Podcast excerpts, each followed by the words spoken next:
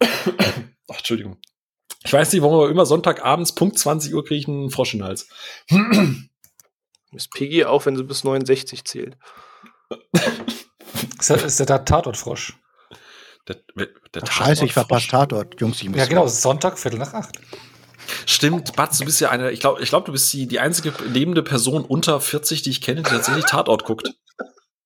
Danke für das unter 40, aber ja.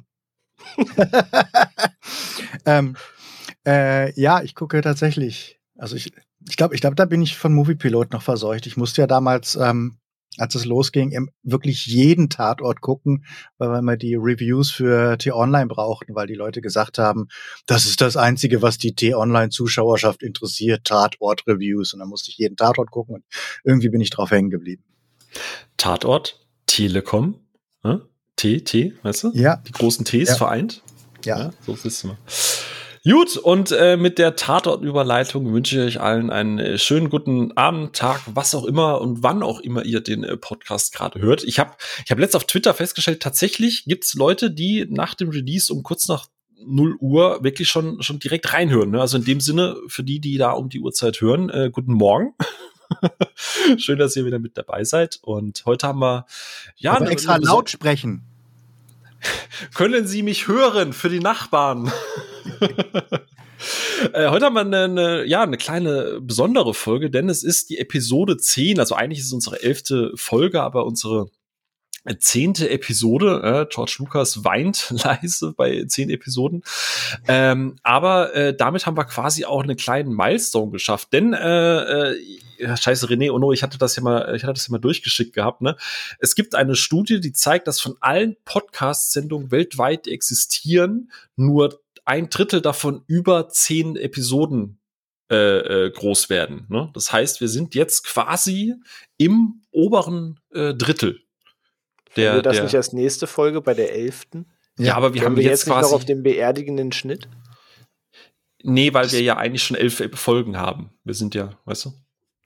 Aber oberste Drittel heißt ja nur, das ist ja ein quantitativer Wert und kein qualitativer Wert, ne? Das ist richtig, ja. Wir, wir, wir glänzen halt durch Quantität. Deswegen wir sind wir ja heute auch Trailer machen, dann haben wir elfenhalb. Das heißt, Telenovelas sind immer ganz vorne mit dabei, was Quantität angeht. Ja.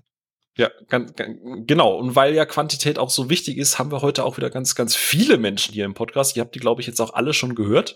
Äh, neben äh, ja den, den Klassikern, sage ich mal, René und Onno. Hallo, ihr beiden. Hallo. haben wir auch äh, frisches Blut und Expertise. Wir haben endlich mal Expertise hier im Podcast. Es waren jetzt endlich mal Leute, die Ahnung haben von dem, was sie sagen. Äh, ich habe nämlich äh, ja ein wie lange kennen wir uns jetzt? Kommen zehn Jahre hin? Ist das schon ja, so lange her? Müsste, müsste so ungefähr sein, ja. Ungefähr zehn, zehn Episoden, Jahre. zehn Jahre.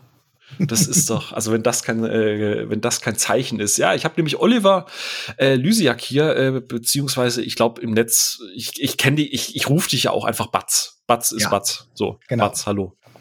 Hallo, herzlichen Glückwunsch. Hallo. Glückwunsch zu uns, dass wir dich quasi ja, für natürlich. Podcast ist schön, das, das, das freut mich sehr. Ist schön, dass du Zeit hast. Ich meine, dein, dein äh, Zeitplan ist ja immer sehr, sehr voll. Du hast ja einiges zu tun, ähm, worüber wir auch gleich nochmal sprechen. Ähm, heute, Folge äh, Episode 10, reden wir ein bisschen über äh, okay. Ich habe die ganze Zeit überlegt, ob ich diesen Witz mache. Wir haben zwei ältere Leute hier, wir reden heute über Gammelfleisch. So, äh, Diese Folge ist gesponsert von Tönis. uh, ein politischer Witz in einem Filmpodcast. Ho ho. Ähm, nein, aber wir haben, äh, wir reden heute äh, oder wir nutzen den äh, kürzlich erschienenen Army of the Dead, den äh, Zack Snyder Film, äh, um ein bisschen über das äh, Zombie-Genre zu reden, beziehungsweise äh, fairerweise, weil das ja sehr ausufernd werden könnte, würden wir uns da so ein bisschen drauf konzentrieren, was äh, Snyder gemacht hat, nämlich 2004 ging das Ganze los äh, mit seinem ersten Erstlingsfilm äh, Dawn of the Dead, ein Remake von äh, George A. Romeros äh, Klassiker.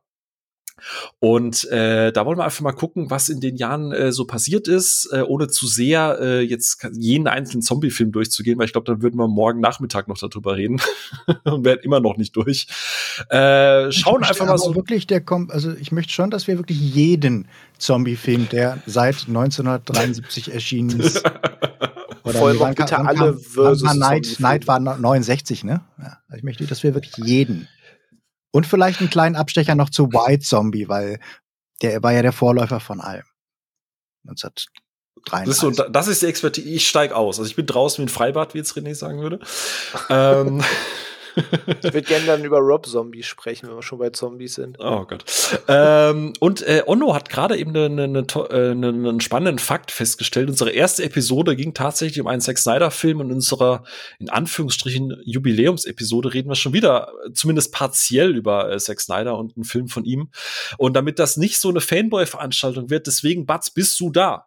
Weil das, was ich Liebe an für Zack Snyder hab, äh, das ist ja quasi, also was meine Art Abneigung zu Nolan ist, ist bei dir Snyder. Und Nolan. Aber vor allem auch Snyder. Ne? Die Hälfte der Leute jetzt, der hat gleich schon mal verschissen. Auch können wir erstmal Urlaub machen für den Rest der Folge.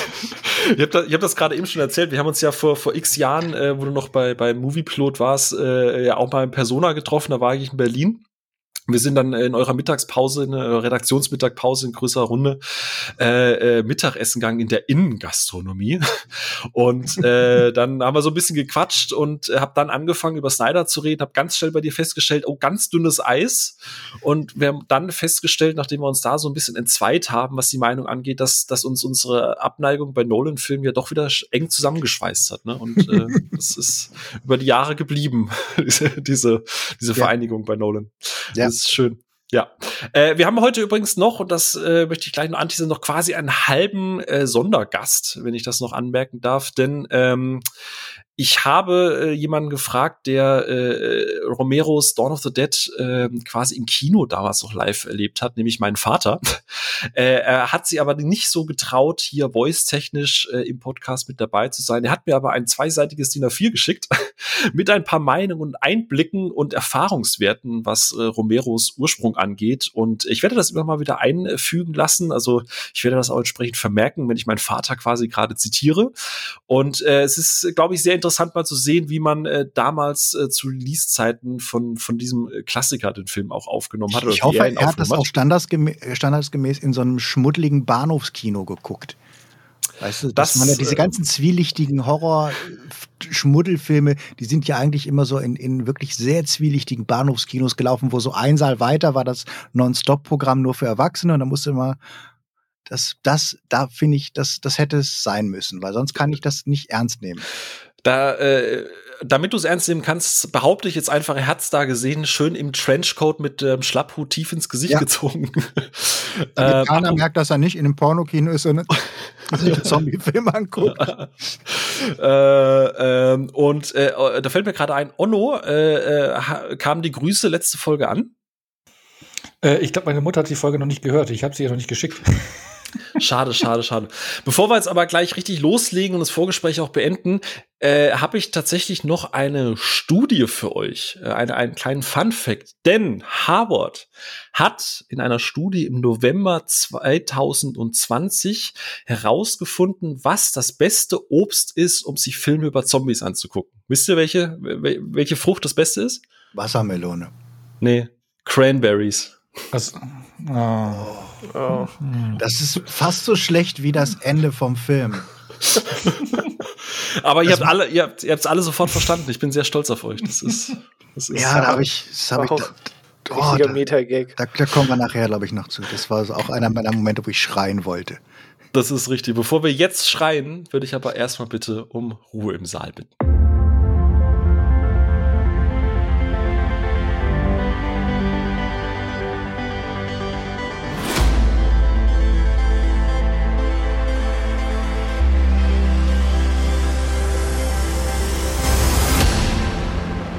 Da sind wir wieder zurück. Wir haben uns alle mental ein bisschen erholt von diesem Wahnsinns-Gag. Ne? Äh, René ist immer noch ein bisschen, bisschen blass äh, aufgrund der, der Qualität dieser. Ja, ich muss schon meinen Puls auf der Uhr checken. Das so äh, bevor wir uns äh, beim Thema äh, Puls und Untote äh, aber noch mal richtig reinbeißen. Wow. Ähm, reinbeißen. Ja, das ist, ja, da war noch Fleisch dran. Egal. Ähm, Batz, ich würde dich gerne mal bitten, stell dich doch einfach mal da draußen vor. Ich glaube, äh, die Fans haben sich, äh, haben die sowieso schon an der Stimme erkannt, aber du bist ja auch äh, ein, ein, ein bunter Hund wow. quasi. ein bunter Hund quasi da draußen. Du hast ja auch eine wahnsinnige Historie, wenn es um das Thema Film und so geht. Äh, führ uns doch da gerne mal ein bisschen rum.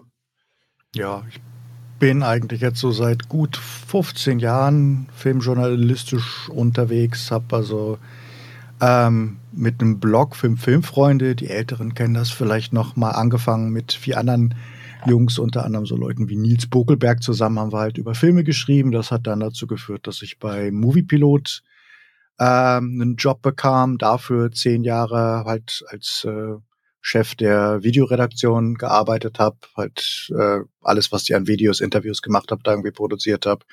Und ähm, seit 2016 habe ich jetzt einen eigenen YouTube-Kanal zusammen mit meinem besten Freund Maniac.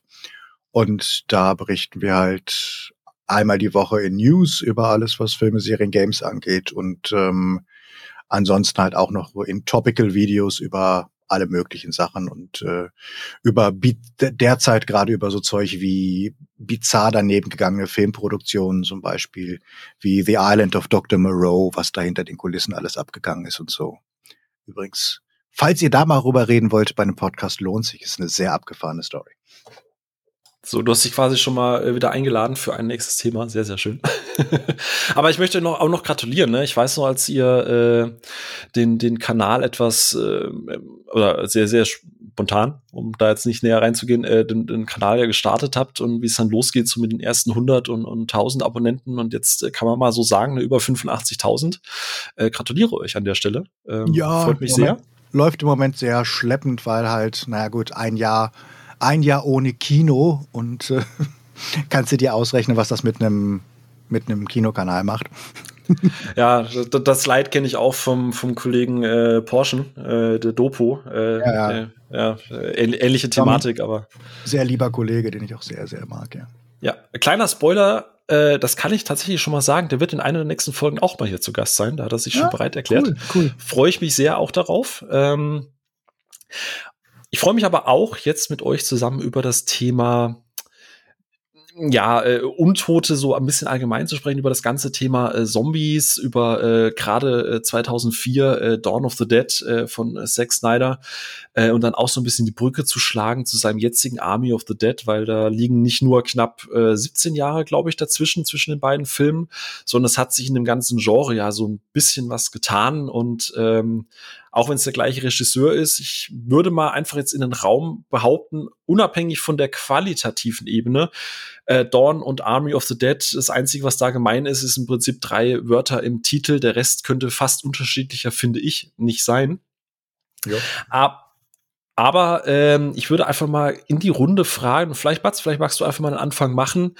Erinnerst du dich noch daran, was so dein erster Zombie-Film war oder wie du so ein bisschen auch in, in, Kontakt gekommen bist? Also bist du direkt mit Romero eingestiegen oder dann auch erst später und hast dann irgendwie erst das nachgeholt? Also wie war denn äh, da so dein Entry?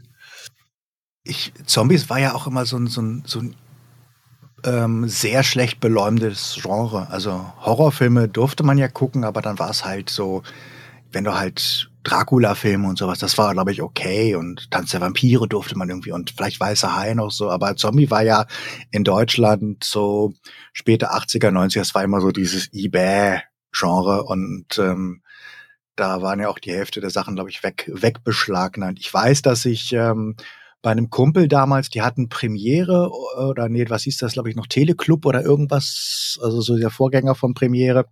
Äh, auf jeden Fall das erste Pay-TV und da hatte der ähm, äh, Night of the Creeps aufgenommen. Und da war ich echt klein, also zehn, vielleicht neun, zehn, irgendwie sowas.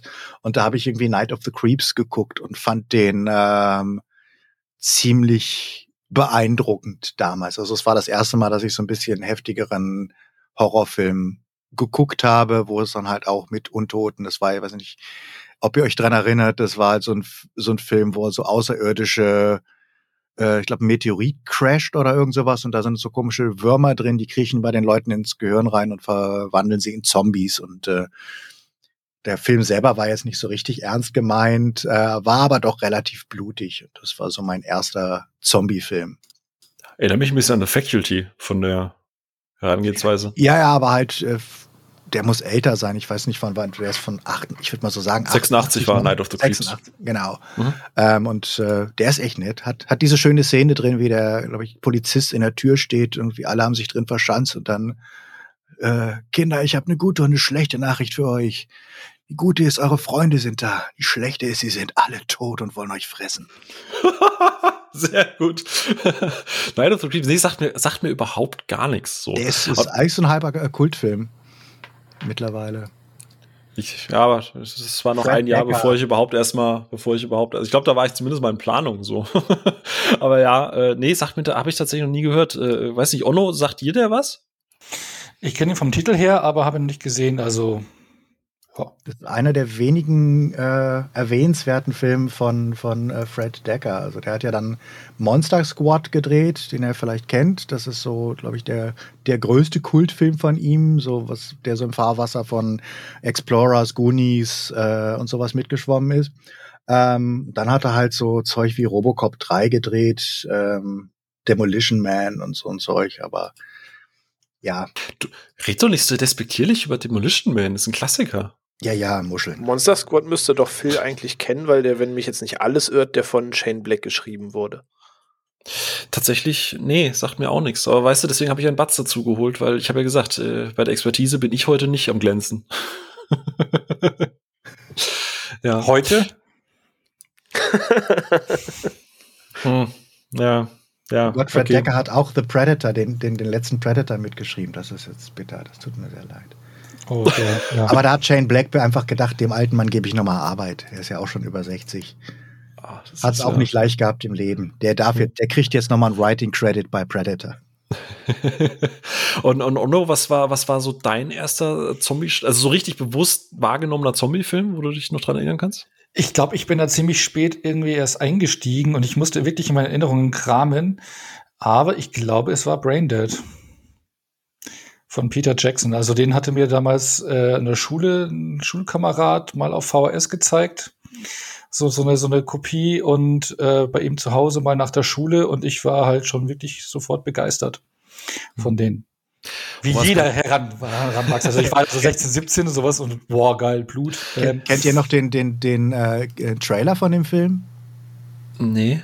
Der war echt geil. Das ist Ach, irgendwie, der folgende Trailer könnte Sie verstören. Wenn Sie empfindlich sind, dann halten Sie sich jetzt das rechte Auge zu.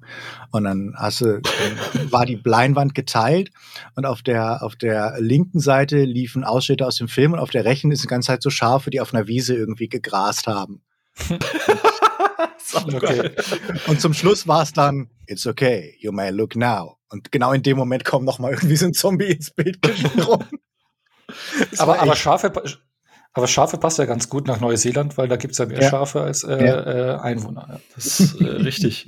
Ähm, äh, ja, und bei, bei, bei, äh, ist ganz lustig, ne? Ich glaube, letzte Folge, René, haben wir da nicht irgendwie auch drüber gesprochen, wie diese Schulhofmentalität, wo man sich dann die, die, die ganz Über den neuen heiß, genau, den neuen heißen Scheiß irgendwie untergeschoben hat, den du sonst so nicht kriegst oder so. Ja, ja, genau.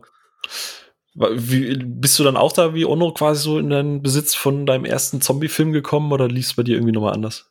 Mm, Es lief noch mal ein bisschen anders. Also ich kam mit dem ganzen Horrorthema eigentlich ähm, bedeutend früher in Berührung, als man eigentlich kommen sollte. Ähm, und bin daher schon sehr früh fasziniert gewesen von halt Filmen, weil man blieb dann extra länger wach oder man hat mit T-Shirts unten bei der Tür quasi alles vollgestopft, damit das Licht nicht rausdringt äh, und alle denken, dass man eigentlich schläft. Und dann hat man halt mit irgendwie neun oder zehn noch viel zu lange irgendwelche Filme geguckt und dann hat man halt auf RTL 2 oder sowas nachts halt Halloween und sowas gesehen oder Scream. Und ähm, mein Vater und meine Schwester waren damals sehr, sehr filmaffin und hatten halt sehr viele Sicherheitskopien von VHS-Kassetten zu Hause. nicht ist mal vorsichtig. Und ähm, da waren eben so die Filme, die man jetzt halt nicht im Fernsehen sah, weil, ähm, wie Batz eben schon sagte, so die, die gängigen Klassiker liefen jetzt eben nicht bei RTL 2 oder Pro7 oder Vox nachts. Ja, und wenn sie liefen, waren sie halt unrecognizable. Richtig.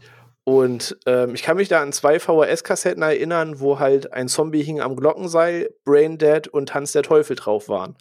und ähm, bin mit den Filmen dementsprechend mit knapp zehn Jahren viel zu früh in Berührung gekommen. Das Aber erklärt einiges. man Äh, wollte Zombie sich ja selbst beweisen und ist ja gesehen- ideal für Kinder. Ist ja eigentlich perfekt so.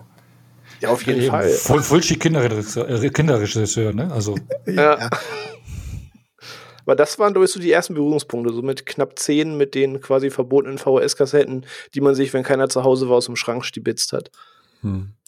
Ja, äh, tatsächlich äh, gehe ich da in die, die äh, Ecke von, von Ono. Ich weiß, dass ich damals auch die Sicherheitskopie, ähm, aber nicht als VHS äh, bekommen habe von Braindead. Und ich weiß nur, dass ich mir den irgendwann mal zwischen, äh, ich konnte früher nach Hause, weil Mathe ausgefallen ist. Äh, und nachmittags ist nochmal zwei Stunden Religionsunterricht gewesen. Dann habe ich mir quasi in der Zeit habe ich mir einen Braindead reingezogen. Da war ich, pf, keine Ahnung, zwölf, elf, irgendwie so, keine Ahnung. ähm, aber witzigerweise ist mir das jetzt erst bewusst geworden, weil wir haben mir Vorgespräche noch geklärt, ist Braindead jetzt so ein klassischer Zombie-Film oder so?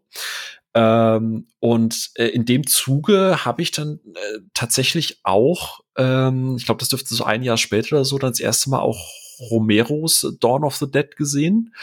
Ähm, ich glaube aber, das war zeitlich dann ungefähr auch so in dem Bereich, wo ich äh, dann auch das Remake gesehen habe und im gleichen Jahr kam ja auch Shaun of the Dead und äh, Shaun of the Dead ist ja für mich einer also einer meiner absoluten Lieblingsfilme aus vielen persönlichen Gründen, aber auch einfach, weil ich den Film einfach, ich kann ihn halt mittlerweile auch komplett auswendig mitsprechen auf Deutsch und auf Englisch. ich glaube, einer der meiner meistgeschauten Filme. Aber im Endeffekt war so der erste Zombie-Berührungspunkt bei mir halt auch eher so, also Braindead, sagen wir jetzt mal überspitzt, äh, dann Shaun of the Dead, aber dann halt eben auch äh, den, den, den Romero-Film damals. Finde es halt so ein bisschen schade, wenn man halt so die ganzen anderen Sachen, die sich darauf beziehen, dann schon zuerst guckt, weil es natürlich so sehr auf die Wirkung vom, vom Original geht. Ne? Also ich glaube, man, man guckt man guckt den Originalfilm, wenn man dann das Glück hat, ihn überhaupt in einer, einer ähm, vernünftigen Schnittfassung ähm, zu sehen, äh, guckt man ja schon anders, wenn du quasi die ganzen anderen Sachen vorher irgendwie ähm, geguckt hast, oder? Ja, also gerade so diese alten, ich merke das ja, wir haben ja letzte Woche, letzte Woche, nee, voll, doch letzte Woche über äh, Alexandre Aya gesprochen und halt auch über The Hills Have Eyes und, und Maniac, also diese ganzen Horror-Remakes ähm, und das halt ganz viele Filme aus der Zeit ein ganz anderes Tempo auch einfach hatten. Ne? Die, manche, also manche sind da, ich finde, Romero's Dawn of the Dead ist vom Tempo, obwohl er gemächlicher ist, trotzdem gut gealtert. Äh, in Hills of Ice von Craven finde ich zum Beispiel mittlerweile kaum noch guckbar. Also weil der halt einfach wirklich dröge ist aber wie gesagt, das ist jetzt nicht rein auf die Qualität des Films bezogen, aber halt einfach von der Machart. Es ist halt einfach eine andere Ära und eine andere Art und Weise, wie du Geschichten erzählt hast. Ähm, kannst du dir die alten Argento wahrscheinlich auch gar nicht angucken, oder? Äh, wahrscheinlich, ja. Aber äh, um nochmal zu Romero zu kommen, äh, ich, ich mag seinen Crazies, aber seit ich das Remake geguckt habe, mag ich den deutlich weniger. Ich mag das Remake tatsächlich hier auch ein bisschen mehr. Ähm, aber äh, wie gesagt, ich weiß, es ist jetzt wahrscheinlich ganz viele äh, draußen Schlangenschwelle Hände über den Kopf zusammen sagen, oh Gott, macht hier schon wieder Phils Hot Take der Woche.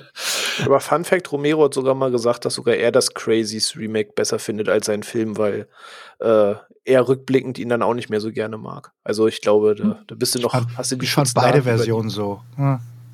Also Crazies war, also ich, ich, ich mag Martin immer noch irgendwie sehr gerne. Aber Crazies war tatsächlich so, hm. Hat, hat, äh, hat mich nie so wirklich, also ich fand die, die Idee oder das Konzept fand ich immer besser als die, als die Umsetzung tatsächlich. Hm. Wo du es gerade sagst, komplett, äh, Konzept, was, und, und ich gehe mal vielleicht erstmal zu René rüber, ähm, du bist ja selber großer Zombie-Fan. Ich glaube, das kann man mal so vorwegnehmen. Du liebst das Genre an sich. Was ja, war denn so auch beim ersten Mal gucken? Was ist denn so ein bisschen die Faszination für dich? Was macht es aus, dass du auch den hundertsten Zombie-Film irgendwie zumindest mal vielleicht mal auf dem Radar guckst? Oder warum du dich jetzt auch auf Army of the Dead freust, obwohl es das Genre jetzt seit über 30 Jahren, 40 Jahren gibt? So. Das ist ein komisches Thema, um jetzt kindliche Begeisterung als Grund anzugeben, oder? aber, aber ähm, ich weiß nicht, ist, also so wie zum Beispiel manche Vampire total cool finden, die ich in oftmals eher ein bisschen lame finde, fand ich halt schon irgendwie seit Kindheit an irgendwie so die Idee und dieses Konstrukt des Thema Zombies, wieder auferstandene Tote, irgendwie mega geil. Und spätestens seit ich mit Gott, war ich wahrscheinlich auch so 9, 10, das war so alles 99, 2000, eine ähnliche Zeit, irgendwie den ersten Resident Evil gespielt habe, der halt einen mega Impact auf mich hatte zu der Zeit. Ähm, da ist halt diese Faszination für das Thema entstanden und dahinter dann halt die Filme und je älter man wurde, alles, mit dem man sich beschäftigt hat. Und ich bin ja quasi in einer Zeit in diese Teenager-Jahre gekommen, wo dieses Genre gerade wieder angefangen hat, mehr Fahrt aufzunehmen. Und da hat sich einfach ja, so in einem Rutsch so eine Begeisterung für entwickelt. Also ich mhm. finde einfach das Konzept der Figur irgendwie cool. Okay. Onno, kannst du da ähnlich drüber berichten oder ist bei dir nochmal was anderes? Puh, bei mir hat sich dann irgendwie so entwickelt. Also ähm, ich mag dann eher so die Szenarien, die sich so die äh, der Zombie-Film erarbeitet hat, so dieses postapokalyptische, was man hat, also wie es bei der Walking Dead-Serie oder 28 Days Later, den ich dann auch äh, ein paar Jährchen nach Braindead gesehen hatte, was glaube ich sogar der nächste Zombie-Film war. Das war für mich immer so das Spannende, wenn so die Menschen die Kontrolle verlieren und die Zombie-Figur an sich ist ja auch eine der Figuren im, im Horrorgenre, nicht so wie Vampire. So beim Vampiren da gibt's immer so eine, eine, eine, eine dominante, also irgendeine bekannte Figur, Dracula oder sowas, ja, oder Werwolf, der eine Werwolf, aber bei einem Zombie ist der nie eine Zombie-Figur im Kopf, sondern die Zombies kommen immer über die Masse, ja, eine unkontrollierbare Masse und was die dann anrichtet und ausrichtet und diese Gefahr, das finde ich dann eher ganz spannend, als wie die, die Zombie-Figur an sich, sondern eher so diese Massenbedrohung und die man einfach nicht kontrollieren und bändigen kann und was es dann mit sich bringt. Ja. Das finde ich ganz spannend. Mhm. Was bei dir? Ähm, bei mir war es am Anfang tatsächlich dieses Fouibert, also dieses, diese Faszination dafür, dass es halt ähm, so ein, so ein Tabu-Ding war. Ähm, und dass man halt die Filme einfach nicht gucken konnte. Also es war halt, gab halt lange keine vernünftige Möglichkeit, ähm, Zombie-Filme und Sachen wirklich zu gucken, sondern halt bestenfalls so TV-Versionen, die halt nicht ähm, ähm, ähm wirklich das gezeigt haben, was man halt, was die Filme irgendwie ausgemacht haben. Ich habe mir dann irgendwann auch tatsächlich mal dieses Buch Die Angst sitzt neben dir von einem Typen, der für die Splatting Image geschrieben hat, äh, geholt, wo dann halt so die ganzen Filme aufgelistet waren, inklusive was denn die richtige Länge eigentlich sein sollen. Da bist du dann mit in die Videothek gegangen und hast dann geguckt, ist das wirklich die richtige Version oder ist das wieder irgendwie so eine scheiß Kack-Version, die, wo, wo die Hälfte fehlt? Und habe da relativ spät erst ganz viele von den, von den Klassikern ähm, auch mal nachgeholt, also auch Evil Dead relativ spät, dann erst in der richtigen Fassung gesehen. Ähm, und tatsächlich, das mit der Masse, mit dieser stumpfen Masse kann ich nachvollziehen, dass das sehr faszinierend ist, weil es sind ja Monster, die nicht, die keine ähm, inhärente Mythologie haben. Du hast halt bei, bei Vampiren hast du halt immer so dieser ganze Baggage, der da mitkommt und sie sind halt gegen, gegen fließendes Wasser und kein Spiegelbild und bei Werwölfen hast du, es ist meistens tragische Figuren, es ist meistens verflucht und Silver Bullets und so den ganzen Kram. Und die glitzern. Und, ja, Vampire glitzern nicht. What? Äh, und, und, und, aber, aber Werwölfe sehen ohne Shirt irgendwie geil aus, habe ich bei, habe ich bei Twilight gelernt.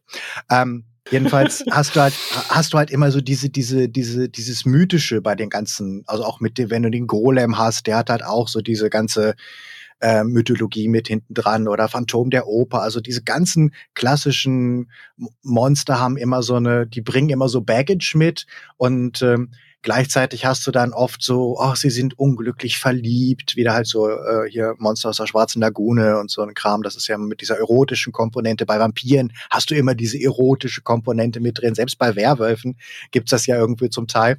Und Zombies sagt halt, äh, gut, gibt's sicherlich auch, aber sag mal so, die Mehrheit der Leute hat sich geeinigt, Zombies non-fuckable. Ähm, und, und, und sie sind aber auch ähm, nicht charming. Bei, bei, bei Vampiren hast du ja immer so dieses, diesen dandyhaften Vampir, der halt auch rhetorisch total äh, gut drauf ist. Und bei Werwölfen hast du dann jemand, von dem du nicht mehr weißt, dass er der Böse ist, bis zu dem Moment, wo er ist. Und du hast da immer, und Zombies ist einfach, da ist eine Masse, die kommt, die ist so dieses, als wenn du alles Mythische wegkochst in einem Eimer und unten bleibt, da ist ein Monster, das will dich auffressen. Und mit dem kannst du nicht diskutieren, you can't reason with it, you can't, uh, uh, uh, you can't kill it, but es ist halt wirklich so dieses, dieses Grundprinzip, was so jeder in sich trägt, da kommt was und das will dich auffressen. Und das muss mhm. keinen Grund haben und deswegen kannst du es ihm auch nicht ausreden. Und ähm, Lass das, ich hasse das. ja, genau. Also das, da, da, und, und gleichzeitig ist es, ist es halt ähm, dadurch sehr viel ähm, natürlich wird Vampire ja auch oft so als, ähm, als, als Metaphern genutzt. Also ja, alles, was Blut saugt, war natürlich gerade so in den 80er Jahren, äh, konntest du halt als, als AIDS-Parabel oder HIV-Parabel irgendwie nehmen. Aber bei, bei ähm, Zombies hast du halt, das ist halt eine deutlich offenere Projektionsfläche. Das kann halt für. Danke, Katze. mein Kater hat gerade geträumt und ist gerade beim im Träumen vom PC gefallen. Dankeschön. Hat sich einfach zur Seite gedreht und, und dachte an Edward und ist romantisch ja. vom Tisch gefallen, genau. Genau. Ähm, nee, und äh, Zombies kannst du halt als, als Konsumentenkritik nehmen, so als wie es halt auch oft äh, gemacht wurde bei, bei Dawn of the Dead und sicherlich halt auch es hat ja einen Grund, dass das Ganze im Einkaufszentrum spielt, was halt damals in den USA total neu war. Ähm, und ähm, das, das macht sie halt interessant. Und ich war echt der mega Zombie-Fan quasi bis bis zum Revival, also bis die bis bis halt ähm, das Dawn Remake kam und nach dem Dawn Remake, wo ich noch äh, völlig an Bord war, kam dann halt Shaun of the Dead, habe ich auch noch total gefeiert und irgendwann hat dann halt so so jeder Seppel gemerkt, ey, das ist total günstig. Brauchst nur irgendwie ein paar Kumpels, dreckige Klamotten und ein bisschen Blut und dann kannst du einen Zombie-Film drehen. Und da kamen halt diese ganzen beschissenen Zombie-Filme in den, in den äh, Nullerjahren und eigentlich bis heute. Und dann kam halt ähm, auch Walking Dead, was halt auch, also wo, da, wo, wo man dann auch, wo sich diese, diese Tropen halt so ganz klassisch rausgebildet haben, also das, mhm. was bei Romero schon so angelegt war. Ja. Ähm, mittlerweile denke ich immer so, oh, ich bin echt froh, wenn mal eine Weile kein Zombie-Film mehr kommt. Also ich habe ich, ich, ich habe es mir echt so ein bisschen übergeguckt mit diesem, mhm. die Menschen sind der Menschen größter Feind, die Zombies sind nur ein weiteres Element in dieser Welt. Ah, voll lieb. Äh, ja, im Endeffekt äh, kann ich euch allen drei zustimmen. Also ich mag auch dieses, also du hast es ja schön gesagt, diese Projektionsfläche, weil es gibt nicht diesen einen fixen Mythos dahinter, sondern eigentlich hat man mit Zombies sehr viele Möglichkeiten, was, was die Darstellung von denen angeht. Also von einem äh, Dawn of the Dead über ein World War Z, über äh, Walking, äh, Fear the Walking Dead oder was auch immer. Ähm, ich muss gestehen, meine größte Faszination, äh, um das gerade noch abzuschließen, war halt immer und deswegen mochte ich zum Beispiel die ersten Folgen von Fear the Walking Dead. Ich mag immer den Teil, wo die Gesellschaft zusammenbricht. Das ist für mich immer das Spannendste an einem Zombie-Film. So alles hinten raus, so wenn Muss ja gerade deine Zeit ist. sein hier, oder? Inwiefern? Also wegen, äh, wegen, achso, wow. Oh, wow. Oh, okay. ähm, letzte Frage. Bestes Jahr ever. Ja, der, der Phil sitzt nur gemütlich am Fenster und schaut raus und genießt. Ja, genau. Wer hätte gedacht, dass die Gesellschaft mal daran scheitert, dass, dass äh, Lüftungsanlagen in Schulgebäuden irgendwie re reguliert werden müssen? Ähm, mal einfach nur einen Raum und ich möchte jetzt halt nur, dass ihr mir eine, eine, Antwort von einem Filmtitel gibt, ohne eine Erklärung dazu. Wenn ihr heute Abend noch einen, äh, einen Zombie-Film gucken oder jemand äh, einen Film aus diesem Genre gucken dürftet, welcher wäre das, René? 28 Days Later. Okay, Ono? Anna und die, Ap äh, Anna und die Apokalypse. Was? Ich würde tatsächlich noch mal Resident Evil 3 gucken, weil ich jetzt gerade so im Freiwillig? Zombies in La Ja klar, ich liebe den. Äh, okay. Resident Evil 3, weil, weil halt Zombies in Las Vegas und der ist halt der bessere Zombies in Las Vegas Film. Jetzt hört doch mal auf, dauernd vorzugreifen. so. Äh, äh, äh, dann würde ich, äh, ich habe jetzt gerade erst Dawn of the Dead Remake geguckt. Weißt du was? Ich hätte total Bock auf World War Z noch mal. So, Punkt aus. Äh, ich sehe Batz sterben innerlich. So. Ähm, ich habe so. keinerlei Emotionen gegenüber World War Z, weder im Guten wie noch wie im Schlechten. Das ist doch, das ist doch auch schön. Äh, kommen wir mal rüber, äh, bevor wir quasi zum Remake kommen. Wir hatten es jetzt gerade schon ein paar Mal gesprochen. Äh, Thema George Romero, der ja im Prinzip, ähm, er ist ja nicht filmgeschichtlich gesehen der erste, der so eine Art Zombie äh, auf, auf die Leinwand äh, geballert hat. Aber er gilt ja immer noch als Urvater und Gründer für das ganze Genre. Ähm, wisst ihr noch, ihr habt es teilweise schon so ein bisschen gesagt, aber wann so bewusst euer erster Kontakt mit Romero war? Ich hatte das jetzt bei euch rausgehört. Das war immer auch eher später nachgeholt, ne? Oder, oder, also, wo ihr schon ein paar Zombie-Filme gesehen habt. Oder war hatte ich jetzt richtig nicht rausgehört gehabt. War für irgendwen von euch äh, quasi sein Dawn of the Dead oder äh, sein, sein, was war der erste? Night of the Living Dead. Night of the Living Dead. Äh, war das irgendwie irgendwo mal so ein bisschen erster Berührungspunkt? Weil René ist ja mit Brain Dead eingestiegen. Glaub, du meinst jetzt mit Romero selber oder es geht um Romero selber, oder? Genau, mit Romero selber. Ja, weil da hätte ich nämlich gleich äh, äh einen Brecher, den keiner kennt.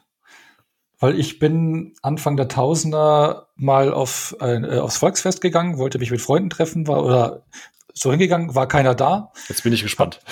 Genau. Zack, alle untot. alle untot. Nee, genau, hatte mir eine, äh, ich glaube, ein Mass äh, getrunken und bin nach Hause, weil äh, der Abend nicht so gelaufen war, wie ich wollte und bin noch in die Videothek. Und ähm, da in den Videotheken damals hat man ja auch immer, haben sie ja immer die Filme verkauft, äh, äh irgendwann, wenn sie die nicht mehr äh, im, im, Geschäft haben wollten. Und da, ich kannte den Wenn Namen. Die Magnetspur schon wirklich fast komplett abgeschabt war. Ja, genau. Das, aber ich rede sogar hier von, von, von, von, äh, von der DVD-Ära. Uh. Und ich kannte den no äh, Namen George R. Romero. Ich wusste aber nicht genau warum. Ich hatte mal äh, Night of the Living Dead den Titel gehört, aber nie gesehen. Und dann war eine DVD drin mit seinem Namen drauf. Das hat mir was gesagt und deswegen habe ich sie gekauft. Und es war ein furchtbarer Film und zwar Bruiser. Uh, ja, ja den kenne ich sogar. Der ist sogar genau. hier, das stimmt tatsächlich. Und äh, den hatte ich mir dann irgendwann äh, auch angeschaut und dachte mir so, wow, weil das ist ja, ich kann mich, das ist auch schon, der ist von 2000, also es muss so bald 20 Jahre her sein. Es ist irgendwie so ein Typ, dessen Gesicht dann einfach nur ähm, weiß wird, ne? Einfach nur. Hättest ja, du nicht wenigstens Monkey Shines mitnehmen können oder so? Ja, ich weiß, also ich hatte eine Mast drin, ich weiß nicht, warum ich den dann rausgezückt habe, aber ja.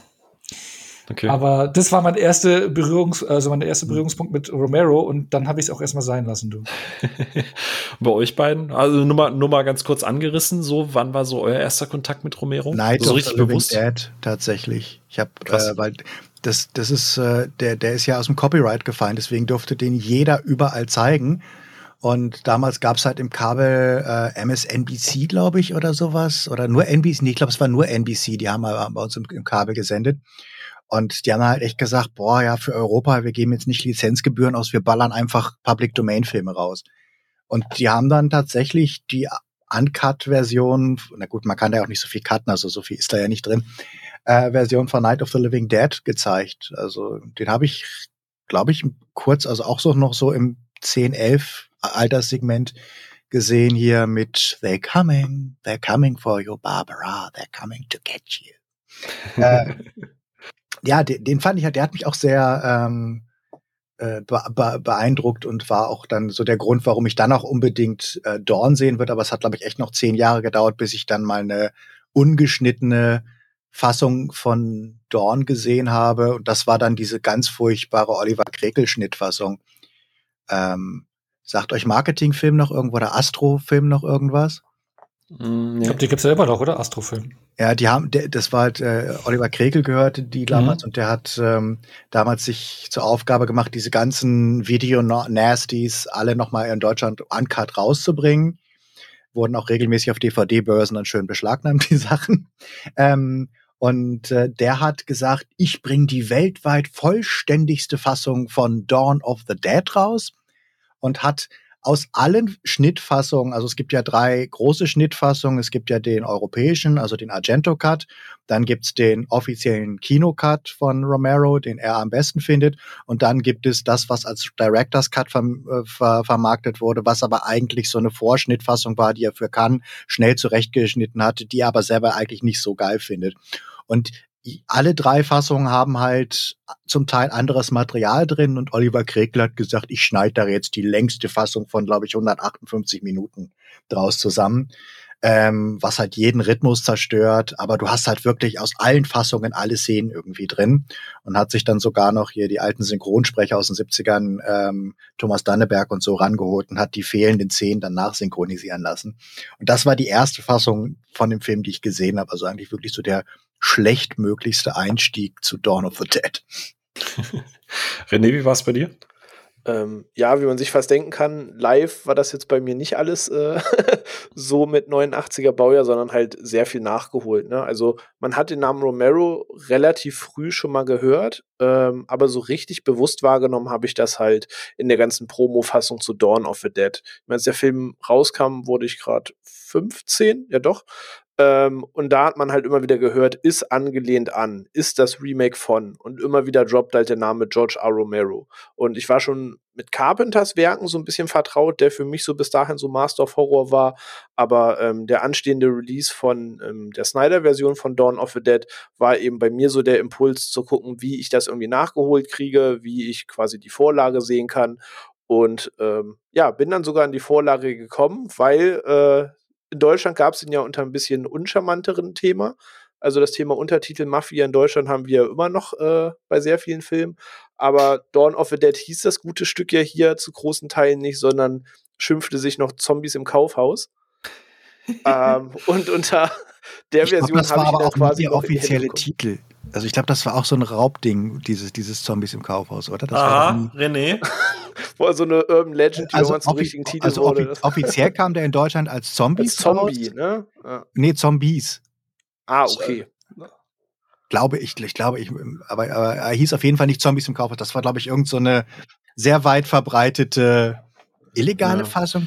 Oder vielleicht war es der Videotitel. Aber das ist wie Zombie, Zombie 2, der ja eigentlich in der ganzen äh, of the Dead äh, der dritte Teil war. Also diese ganze Namens, Deutsch Namens meinst Day of the So Dead. Zombie 2 ist Ja. auch Day of the Dead, ne? Genau. Genau, aber der ja eigentlich der dritte Teil ist von der of the Dead Reihe. Genau, So, es ja. gab ja, genau. Äh, Ja, ja, schon richtig. Aber irgendwie hat man bei Dorn neu angefangen zu zählen oder so. First came the night, then came the day, now comes the dawn. Ja, man kennt das.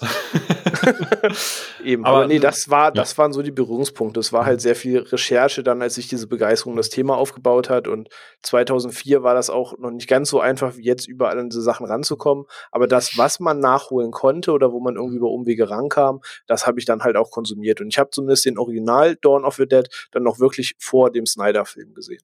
Ja, das habe ich definitiv auch. Also ich habe auch das Original gesehen, bevor das äh, Remake quasi kam. Äh, und an der Welche Fassung, ich, ganz kurz, welche Fassung kennt ihr? Kennt ihr die US-Fassung oder die europäische Fassung? Weil die sich sehr unterscheiden. das, äh, äh, äh, das weiß ich tatsächlich nicht. Äh, Ich habe den damals, also die, ich habe die europäische Fassung war nicht unbezwingend eingedeutscht, oder? Weil ich weiß, dass ich damals eine, eine englischsprachige Fassung mit sehr, sehr, sehr viel Größe gesehen habe. Also ich glaube, das also ich glaube, der es geht gar nicht so um, es geht gar nicht so drum, wie viel Blut oder so drin ist. Die sind beide jetzt nicht von schlechten Eltern. Die ähm, Argento-Fassung ist schneller, kürzer, actionlastiger und hat fast, hat fast weniger Charaktermomente und hat relativ wenig Humor. Und die ähm, äh, Romero-Fassung ist sehr viel humorvoller, sehr viel ironischer von der ganzen Art her und ist ein Tuck länger und ähm, hat also mehr Momente, wo die Figuren noch so miteinander reden. Also Argento war halt so ein bisschen, ach, die so müssen nicht reden. Hauptsache Action, Hauptsache es geht zur Mhm. Sache und das reicht. Kann ich tatsächlich nicht beantworten. Es ist, dafür ist es zu lange her. Ich gebe es ganz ehrlich zu. Ich habe es auch in der Vorbereitung nicht Und ein, mal ein geguckt. Gag versteht man, glaube ich, auch, ein Gag aus Shaun of the Dead verstehst du nur, glaube ich, wenn du die US-Fassung gesehen hast, ähm, weil er da dieselbe Stockmusik benutzt ähm, wie im, im Romero-Ding und die existiert, glaube ich, in der Argento-Fassung nicht. Okay. Das ist so eine, Ja. so eine Slapsticky-Musik. Okay. Nee, wie gesagt, da, da bin ich, da bin ich raus. Ich glaube, René, bei dir wird es wahrscheinlich ähnlich sein, ne? Ja, ich versuche es irgendwie zu rekonstruieren, aber ich wüsste es nicht. Von den Beschreibungen her würde ich fast von ausgehen, dass ich eher den Romero-Cut gesehen habe und nicht den Argento-Cut, auch wenn ich von dem natürlich schon sehr viel gehört habe, aber ganz zusammenkriegen tue ich es auch nicht mehr. Das ist doch schon eine kleine Weile her. Aber das markanteste, der markanteste Unterschied dürfte ja auch der Goblin-Soundtrack sein, ne? Also das geht ja gleich ins Ohr. Ja, also der, der Romero hat dann ja auch was vom Goblin Soundtrack genommen, hat aber ganz oft auch noch auf die ähm, Stock Library Sachen zurückgegriffen. Ähm, also es gibt ein paar markante Dinger, die man natürlich so kennt, so dieses Sinti-Gewabere und so dieses typische Dawn-Thema. Das ist auch, das ist auch bei ihm drin, aber halt viel weniger. Und es gibt halt noch zusätzliche Sachen, die er sich einfach, wo er sich einfach äh, an eine Stock Library rangemacht hat und da die Sachen genommen hat. Und bei Argento hast du, glaube ich, nur Goblin drin. Okay. Ich würde mal, damit wir uns jetzt äh, kurz fassen. Ähm, ihr habt Dawn of the Dead alle gesehen. Ähm, jetzt mal so mit dem Stand von jetzt. Wirklich maximal irgendwie ein, zwei Sätze. Oh no. Wie, wie, wie gefällt dir denn das Original? Wie, wie findest du denn den Romero-Film Dawn of the Dead? Ja, ich mag den. Also ich habe den zuerst im Romero-Cut gesehen, auch vor ein paar Jahren überhaupt erst nachgeholt. Und ähm, dann, es war auch tatsächlich mein letzter Kinobesuch, war die Wiederaufführung ähm, und das war dann der Argento-Cut. Und ja, je öfter ich den sehe, desto mehr mag ich ihn, auch durch den, durch den Soundtrack und ähm, also jetzt sind wir schon über ein, zwei Sätze hinaus, gell? Ähm, aber das gesamte Zusammenspiel, das Szenario und sowas, nee, es äh, gefällt mir. Und Würdest du ähm, sagen, er ist gut gealtert? Also kann man den heute immer noch gucken, auch mit, sagen wir mal, die Entwicklung berücksichtigend, wie sich Zombiefilme entwickelt haben? Ja, ja, ähm, ich glaube, manche stören sich halt an diesen blauen Zombies, ja. die jetzt nicht mehr spektakulär ausschauen, die halt wirklich auch nicht furchteinflößend sind. Das muss man ganz klar sagen. Und auch die Gore-Effekte, das Blut, das sieht halt aus wirklich wie, wie Farbe, die du dir im, im Obi kaufst. Ne?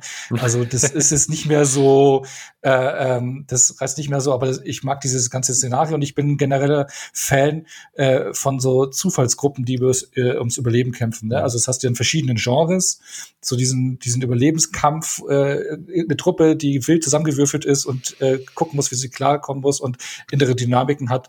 Und ähm, da bin ich Fan von. Von daher mag ich auch den ganz gern. Ja. Findest du auch die Message dahinter irgendwie krass deep oder sagst du, ja, es ist nett, aber I don't care. Was heißt das? Ist ja, ich bin ja immer zu doof, diese ganzen Messages immer zu sehen. Deswegen, ich habe ja auch bei Spring Breakers äh, zwei Anläufe gebraucht, ne?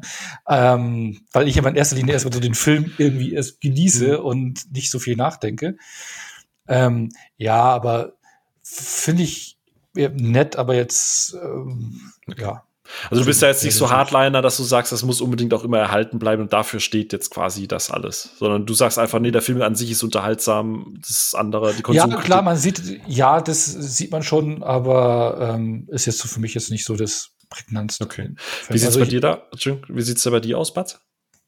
Ähm, ich mag den tatsächlich gerade deswegen, deswegen mag ich glaube ich auch den Romero Cut lieber als den Argento Cut, weil halt so die die Gruppendynamik ähm, noch mehr, mehr rausgearbeitet ist, weil es halt einfach auch so ein paar schöne Szenen gibt, die halt so ähm, einfach zeigen, ich meine, es ist äh, äh, ähm, Romero war jetzt nie Mr. Subtil, also der hat jetzt auch immer eigentlich mit der bisschen bisschen mit der mit der mit der Schaufel argumentiert, aber ähm, äh, es, es ist schon, also man merkt einfach schon, dass er, dass er sich was bei, dabei gedacht hat, und ähm, sei es nun Szenen, wie er halt so schön zeigt, wie, wie wertlos Geld halt einfach ist, wenn sie in diesem Konsumtempel sind und dann einfach sich mit, mit Geld irgendwie beschmeißen können, aber es ist halt absolut nichts mehr, nichts mehr wert.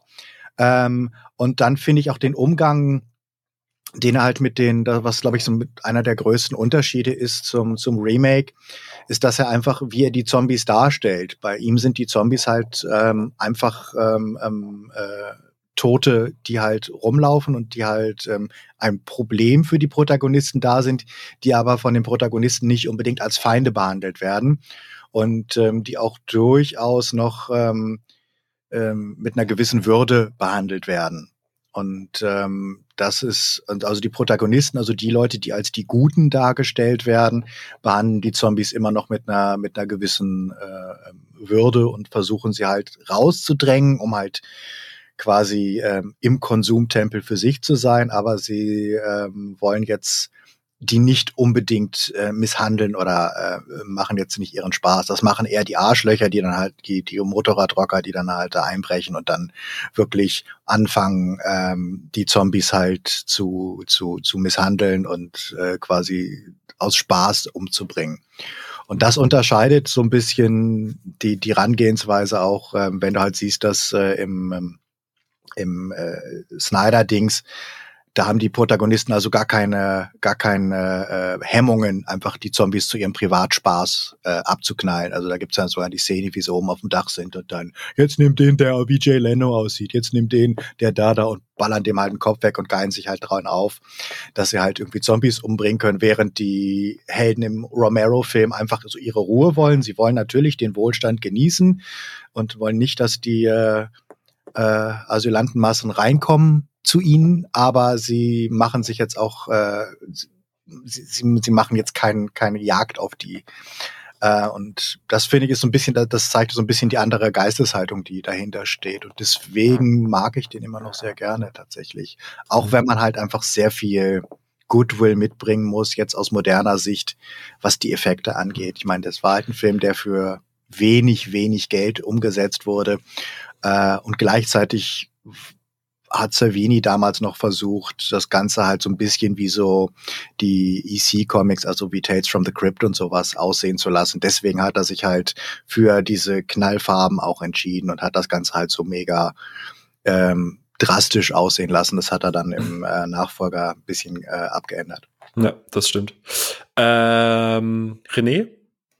Ähm, ja, ich mag den tatsächlich auch sehr gerne. Also ich gehe damit, was eben Bud sagt, dass man das vielleicht mit so ein bisschen romantischen Auge sehen muss, weil wenn du es jetzt mit heutigem Auge und heutigem Maßstab, wie du sowas drehst, misst, so dann fällt der halt überall durch. Aber dieser Film ist ja in gewisser Weise so ein Prestigeobjekt, sage ich mal vorsichtig, also so ein, so ein bisschen wie eben ein äh, Coppola mit The Godfather geprägt hat, was all die Jahre danach so kam und eben aufgrund dieser Filmreihe wie ihm zu verdanken haben, dass es sowas wie Goodfellas gibt, ist das eben bei Romero genauso, ähm, dass es eben mit Night of the Living Dead und dann viel populärer Dawn of the Dead eben einfach da zwei Filme gab, die ja den Grundstein gelegt haben für alles, was da kommen. Aber trotz dieser ja altertümlichen Art, sag ich mal, und es waren auch noch langsame Zombies und es war nicht so diese Panikbedrohung, wie man es dann heute versucht immer aufzubauen mit so einem Terrorfaktor, äh, mag ich das ganz gerne. Gerade ähm, dieser ganze Konflikt mit der Rockerbande, die stellenweise so ein bisschen cheesy ist, wenn man sich das heute anschaut und auch so, so ein bisschen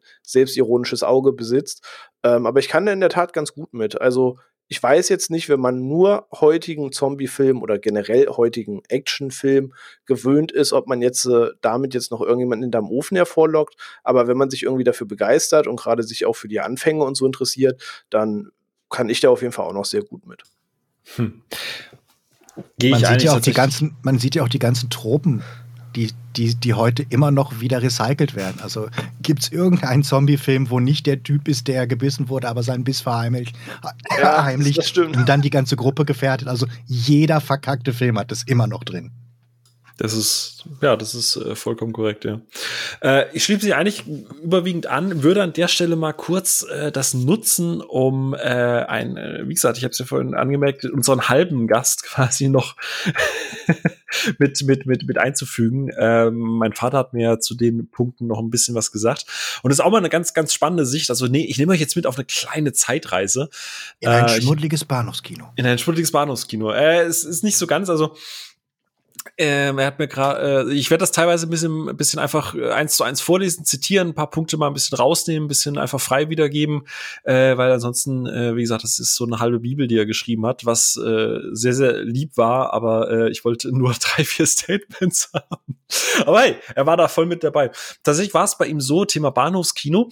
Als Kind habe ich meinen Stiefvater begleitet, der in Wössingen nebenbei Filmvorführer war. Also wo es Kino lief da aber nur Freitag, Samstag, Sonntag, also unter Woche lief da halt kein Film. Dadurch konnte er halt auch in jüngeren Jahren schon Filme ab 18 und so weiter gucken. Und da war es halt so, samstags und sonntags mittags liefen Kinder- und Jugendfilme und abends die in Anführungsstrichen harten Filme, wie zum Beispiel James Bond. So, ne? ähm, jetzt das Thema, was der René vorhin ange äh, angesprochen hat, äh, Thema auf dem Schulhof so ein bisschen dealen und so weiter. Angesagte Filme zum Einstieg in das, äh, in Anführungsstrichen, Erwachsenenleben waren in den 70ern die Filmserie Schulmädchen Report, gefolgt von Eis am Stiel. Ähm, und der Hype um Bruce Lee und seine Filme war auch unerreicht und man sprach überall darüber. Das waren Pflichtfilme, sonst durftest du mit deinen Kumpels auf dem Schulhof nicht miteinander reden. So. Äh, ansonsten sprang man recht wahllos im Genre umher. Die Auswahl von heute gab's so nicht. Seine Vorliebe waren Western und Science Fiction, äh, deshalb auch viel Clint Eastwood, George Lucas und vor allem John Carpenter. Ich glaube, mein Vater war auch der, der mir damals äh, viel zu früh das Ding aus einer anderen Welt gezeigt hat, weil der ein Riesenfan von das Ding ist. zu Recht auch einfach. ja, zu Recht. Absolut, also, absolut. Daumen hoch dafür. äh, PS, die Rocky Horror Picture Show mit Tim Curry und Meatloaf war stetiger Gast und Pflicht in Kinos mit Getränken und Konfetti. So. Äh, was sehr lustig ist, weil ich Rocky Horror Picture Show einfach nicht gucken kann, aber das ist mal ein Trivia für eine, für eine anderen Stelle. Uh. Ähm, ja, da hat die Schule dafür gesorgt, dass ich den Film nicht mehr gucken kann. okay. ein Jahr lang egal, so was, egal wie gut es ist, sobald du es in der Schule geguckt hast, denkst du, äh. Wenn du in der Berufsschule Minority Report vier, äh, vier Monate lang guckst, dann weißt du auch, was du gemacht hast. Äh, in Religion natürlich. Ähm, Thema George A. Romero. Ich wusste, dass George Romero den Film Die Nacht der lebenden Toten gemacht hat, ne? brav den deutschen Titel auch genannt, kann mich aber auch nur leicht daran erinnern. Ich habe den aber nicht gesehen. Es war jedoch ein Begriff und ich weiß, äh, und ich weiß, ich war jung und ich habe die Hände dabei mehr vor dem Gesicht gehabt. Ja, gut. Äh, nach der Ankündigung von Zombie in den Kinos, natürlich nur in der Spätvorstellung, war es Pflicht, das anzugucken. Ähm, er fiel in der Zeit total aus dem Rahmen und wurde auch entsprechend von der Presse dargestellt und negat äh, vor allem negativ. Äh, unabhängig von der Bewertung durch die äh, Presse und die Kirche äh, haben äh, deine Mutter und ich den Film damals angeschaut. Für die damalige Zeit war der Film immens stark gemacht. Die Nahaufnahmen, die Kameraführung, das war alles relativ neu. Auch die Geschichte von den Protagonisten durch den Film hindurch war gut und schlüssig erzählt. Ähm, die Protagonisten waren von der Welt allein gelassen und versuchten den Untergang mit den vorhandenen Mitteln und Waffen gemeinsam zu entgehen. Trotz unterschiedlichster Charaktere passte die Gruppe irgendwie zusammen. Die Schauspieler, äh, die schauspielerische Leistung nahmen dich mit in den Film, aber waren okay. Man identifizierte sich zumindest damit und hoffte, dass das irgendwie gut ausgeht. Aufgelockert wurde der Film durch die kurzfristige Übernahme des Einkaufszentrums durch die Rocker, was eher belustigend war. Ne? Also René, wie du es gerade eben gesagt hast, cheesy, also es wurde damals wohl auch sehr, sehr belustigend aufgenommen.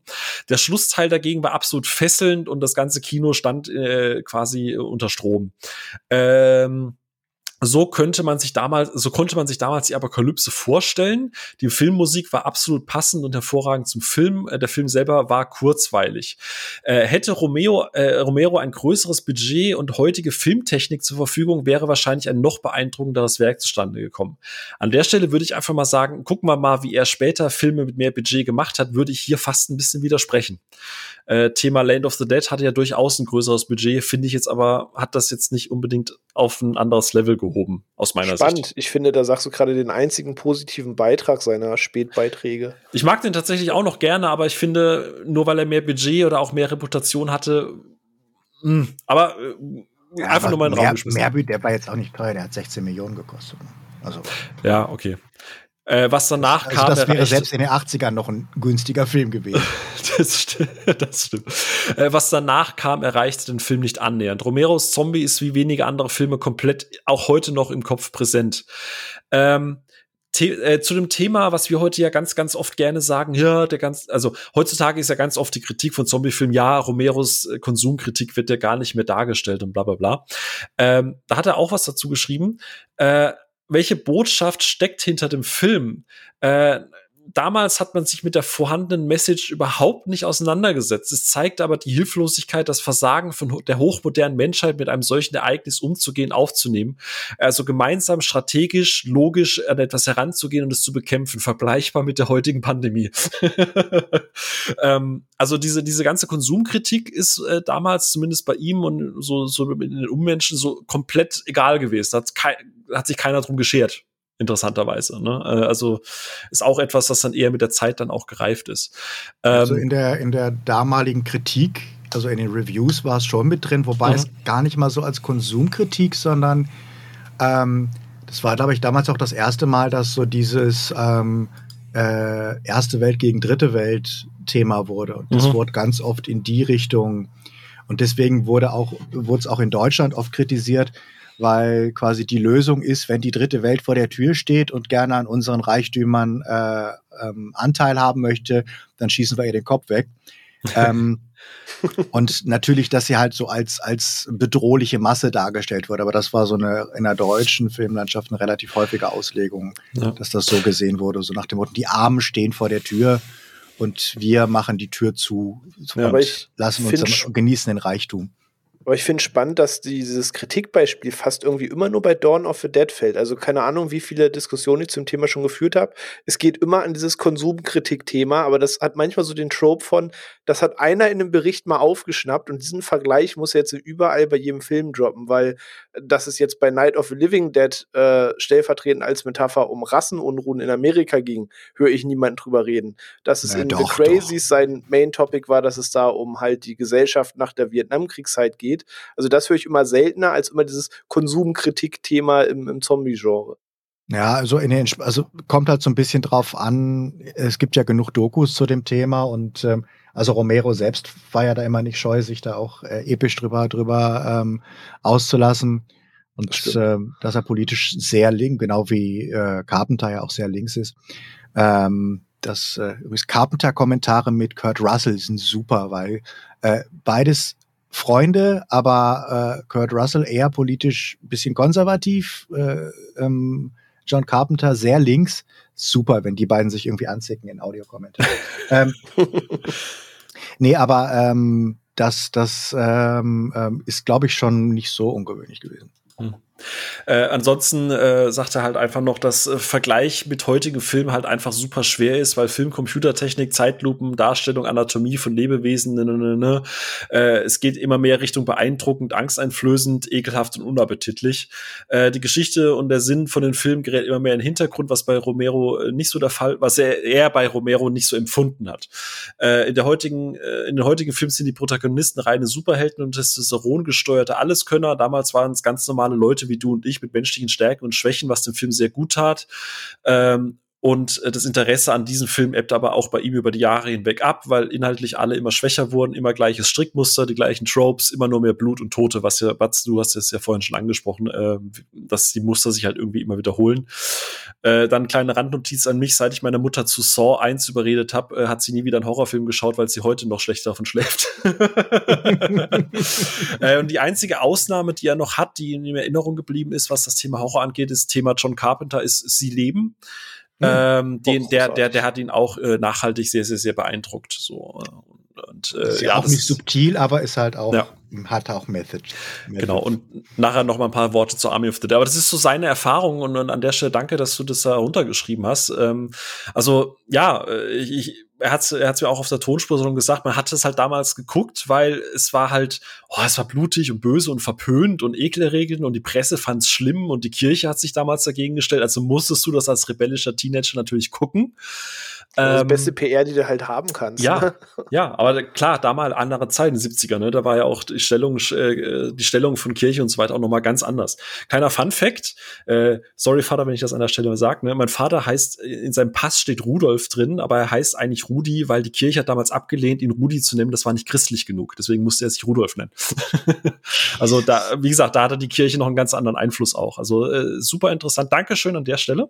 Ja, ich sage nur, katholischer Filmdienst war oder ist, glaube ich, immer noch äh, eines der maßgeblichen Review-Institutionen in Deutschland gewesen. Das heißt, Krass, ich hatte damals eine der ersten Sachen, die ich mir gekauft habe, war Lexikon des Horrorfilms von zwei Typen geschrieben, die Horror, also die alles, was Blut und Splatter war, gehasst haben. Mhm. Ähm, waren dann glühende Reviews drin von allen alten Horrorfilmen, so bis Christopher Lee Zeit, aber alles, was so in den 70er Jahren kam, war halt, das ist scheiße, das ist widerlich, das ist degenerierter, perverser Kram für Leute, die sich ansonsten in Schlachthäusern rumtreiben. Ähm, ja, da wurde gerne auch so aus dem katholischen Filmdienst oder aus dem evangelischen Filmbeobachter. Ich kann das, ich habe das tatsächlich vorbereitet. Der katholische Filmkommission für Deutschland bewertete den Film in abschließenden Urteil wie folgt. Ekelerregender naturalistischer Horrorfilm, der über seine vordergründige Geschichte hinaus als Parabel über die gesellschaftliche Situation interpretiert werden kann, durch seinen Aufruf zur Gewalt und die Herren Menschenideologie äußerst fragwürdig. Wir raten dringend ab. ja. So. Was uns äh, direkt quasi zur Modernisierung bringt. Jetzt landen wir dann doch endlich äh, auch bei, bei Snyder nach einer Stunde. Äh, Dawn of the Dead, das Remake. Ne? Äh, René hat das ja vorhin äh, auch partiell schon angesprochen. Äh, das, das Horror, das Zombie-Genre lag ja bis zu diesem Remake eher so, ja, ich sage jetzt mal so ein bisschen brach, was das, was das reine Zombie-Geschichte angeht. Ähm, In den 90 gab es ja nicht so viel, das war. Das ist richtig, genau. Und dann kam äh, das Dawn of the Dead Remake äh, von äh, einem unbekannten Regisseur namens äh, Zack Snyder, geschrieben von einem, der vorher Kinderfilme geschrieben hat und dafür auch sehr massiv angegangen wurde, vorab in der Kritik, nämlich James Gunn. naja, der nicht, der, also man muss ja wissen, wo der herkommt. Der kommt nicht nur von, der kommt von Troma. Ja. Also der ist, der ist durch die harte Trauma-Schule gegangen, also äh, Toxic Avenger und äh, Sergeant Kabuki Man und Poetry Geist und den ganzen Kram. Also Tromeo und Julia. Tromeo und Julia, genau. Also der ist, der, der, der ist ja nicht zufällig dann plötzlich bei, bei Horror gelandet. Aber er hat halt vorher äh, unter anderem äh, hier äh, Scooby-Doo Scooby geschrieben. Ja. Ähm, das, das, daher kam halt so ein bisschen die Kritik von der, von der jüngeren ich mag äh, Seite. Scooby-Doo. Ich, ich mag die Filme, ich habe die dieses Jahr auch zum ersten Mal gesehen und muss gestehen, die sind zwar echt schlecht an sich, aber man kann die schon echt unterhaltsam weggucken. Muss ich tatsächlich einfach gestehen. Einfach Matthew Lillard ist doch alles, oder? Also als, als Shaggy. Ja, das, das, ja. Ja, leider ja. Was heißt leider, ja. Aber äh, dann kam das Dawn of the Dead äh, Remake und äh, Ono, jetzt äh, wie hast du, wie hast du es geguckt? Also da, da ist ja doch einiges ein bisschen über den Haufen geworfen worden. Thema Zack Snyder dekonstruiert gerne Dinge und möchte die gerne manchmal auch äh, forciert Dinge ganz anders machen. Wie hast du, du hast jetzt gerade gefragt, wie ich den Film geguckt habe. Da kann ich jetzt richtig ausholen und eine richtige Geschichte drum erzählen. Ohne Scheiß. Mit den Dann, Augen. äh, bitte. Ja, Weil mit das Zeit. Wir haben ich kann das ja gerade rausschneiden. Ich habe den, ich hab den Film das erste Mal 2007 gesehen und zwar war ich da mit meiner Frau, äh, damaligen Freundin, jetzigen Frau, äh, im ersten Urlaub. Wir haben Spanien Urlaub gemacht und wir sind damals äh, über Barcelona und Valencia, äh, nicht Spanien, über Madrid und Valencia nach Barcelona gereist. Und äh, wir hatten damals nichts gebucht und sind dann von Valencia die Küste hochgefahren nach Barcelona mit dem Zug. Und wir hatten die Chlor, also wir hatten auch vorab nichts gebucht. Wir haben gedacht, äh, okay, wir schlafen da, wo es uns gefällt. Und wir hatten die mega chlorreiche Idee, äh, dann da auszusteigen, also vom, was man vom Zug aus sehen kann. Oh, weil wir am Meer entlang fahren, haben wir gedacht, so wir sagen dann, wir steigen irgendwann aus, wo wir irgendwie tolle Hochhäuser sehen, was wie Hotels ausschaut, wo wir denken, hey, da könnte man äh, gut schwimmen gehen. Haben wir gemacht in den wunderschönen Ort El Puig. Ein ganz kleines Kaff sind wir ausgestiegen, ins Hotel eingecheckt und wollten da, also ich hatte eine Tasche, die ich nicht mehr tragen wollte, so eine Umhängetasche. Und wir haben dann erstmal eingecheckt und wollten dann zum Strand gehen. Und dann haben die gesagt so, äh, okay, haben uns schon alle so komisch angeschaut, der Strand ist da, dann musste man noch eine Stunde irgendwo zum Strand marschieren. Und auf dem Weg zum Strand ähm, wollten wir, war eine Tankstelle und da wollten wir eigentlich äh, was zu trinken kaufen. Und dann sind wir reingegangen in diese Tankstelle und ihr kennt ja diese Horrorfilme, äh, so wie Wrong Turn oder Texas Chainsaw Massacre, wenn du diese letzte Tankstelle, wenn du reinkommst, alle drehen sich um und gucken dich irgendwie an oder das ist dieser Tankwärter. Und so war das da auch mit, mit so das, T-Shirt. äh, ja, ja, wir kamen da in diese Tankstelle, äh, in diesen Laden rein. Und da war auch noch so ein Lokal, irgendwie so Billardtisch. Also wirklich, Ah, ich bin hier auf Urlaub. Du warst Genau. hier immer schon. Genau so, ungelogen. Alle drehen sich um und schauen uns an, was wollen die denn hier? Das sind irgendwelche Touristen, ja. Äh, irgendwie uns mit ganz äh, unruhig unser äh, Getränk oder irgendwas gekauft äh, und dann schnell wieder weg. Da war sogar noch eine Situation, wo so ein Zaun war und irgendwelche fletschende Dobermänner dahinter, wo wir gehofft haben, hoffentlich hört der Zaun nicht auf. Also wirklich, äh, wir kamen uns da vor wie im Horrorfilm, ja. Sind dann irgendwann bis zu den Strand marschiert und da war nichts. Diese Hochhäuser, die wir gesehen haben, waren keine Hotels, sondern irgendwie so verlassene, äh, einfach irgendwelche Schlachthöfe. Blöcke. Ja, es war ein Surfer irgendwo und das war nichts los. So, dann sind wir wieder zurückgemarschiert und waren recht enttäuscht, hatten aber auch dieses mulmige Gefühl, diese Tankstelle, diese Hunde und hm.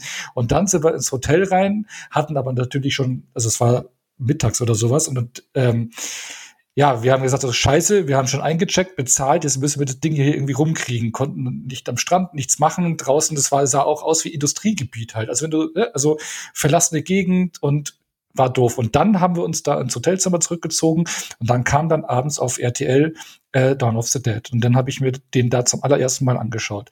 Und äh, diese Geschichte verbinde ich dann auch irgendwie mit dem Film. Ich glaube, ich habe dann erst später eingeschaltet. Ich glaube, ich habe ihn nicht von Anfang an gesehen. Aber ähm, ja, das war so mein erstes Mal Dawn of the Dead. Und jetzt habe ich ihn in der Vorbereitung noch mal angeschaut. Das war fast wie First Watch, ja, weil kaum noch was im Kopf war von damals. Und RTL ist ja auch schon ein bisschen geschnitten. Aber ja, das war so mein allererstes Erlebnis und das verbinden wir mit diesem Urlaub. Wir sind auch danach relativ schnell aus diesem Ort wieder verschwunden und dann straight nach Barcelona ähm, gefahren. Aber El Putsch, das werden wir immer in Erinnerung behalten, dieses Örtchen. Ich, ich würde an der Stelle jetzt fragen, Batz, René, wie war es bei euch beim ersten Mal? Aber ich glaube, nichts kommt an diese Story ran, deswegen können wir das auch gleich einfach vergessen, oder? Ich bin halt ins Kino gegangen und habe den Film geguckt. Buh, langweilig, René. Bei mir war es jetzt auch nur ein DVD-Filmabend mit Kumpels. Also Ja, ich komme da auch nicht ganz hinterher. Ja, ich auch nicht. Ich habe tatsächlich auch äh, den irgendwann damals äh, bei einer Sicherungskopie geguckt und jetzt äh, im Zuge dieses Re-Releases, oh no, was ist das wieder für eine Version, die jetzt da quasi, wie heißt das, Art, Art Design, nee, Art, Artbox? Director's Cut, oder? Ach so, ach so, du- ach so, du meinst diese Piece of Art Box? Diese Piece of Artbox, genau, das gab ja quasi Von ein Birnblatt, Re-Release. Genau, ganz genau. Äh, und in dem Zuge habe ich ihn jetzt auch das erste Mal seit zehn Jahren oder so wieder gesehen, ne? Aber das ist ja gut, dann haben wir, äh, dann haben wir ja quasi so ein bisschen eine Lücke, also nicht eine Lücke, aber dann haben wir ja quasi eine frische Erinnerung mit ein Ich bisschen leider Pause nicht. Also ich habe ihn, glaube ich, vor fünf, sechs Jahren zuletzt gesehen, weil ich hatte jetzt nicht noch Zeit, mir den nochmal anzugucken, leider. Was, Aber, nur weil ich dich ähm, gestern erst gefragt habe, also bitte. Bitte, Batz. Ja, sorry. 24 Stunden reichen dir nicht. Ja, aber ich habe bis heute Morgen um sieben am Schnitt des Videos. Ja, in der Zeit hätte man auch mal locker dreimal hättest du den gucken können. Dann würde ich doch einfach mal bei dir anfangen, Batz, äh, so mit, mit der vielleicht etwas äh, distant Memory. Ähm, jetzt ist es ja so, ihr habt es ja am Anfang schon gesagt, Zack Snyder und du, ihr werdet in diesem Leben keine Freunde mehr. Äh, und Verm du bist ja. Verm vermutlich nicht, nee, aber ähm, ich mochte den da, also ich bin halt so reingegangen mit, oh, wie kann man es wagen? Also damals gab es ja auch noch nicht so viele Remakes, dass jetzt wirklich jede, jede äh, zweite Woche irgendwas rauskam, sondern da war das schon, ey, wie kannst du es wagen, halt eins der, der großen Dinger irgendwie neu rauszubringen und wusste halt, Romero krepelt seit Jahren rum und versucht neue Filme zu machen, kriegt halt nichts finanziert, genau wie die ganzen alten Horrorrecken. Äh, kriegen sie halt keine neuen Filme und dann kommt halt irgend so ein junger Schnösel an und äh, will halt ein äh, Remake von seinem Film machen. Ich fand's dann tatsächlich ganz okay. Also ich habe mich ähm, im, im Kino durchaus äh, ähm, gut unterhalten gefühlt.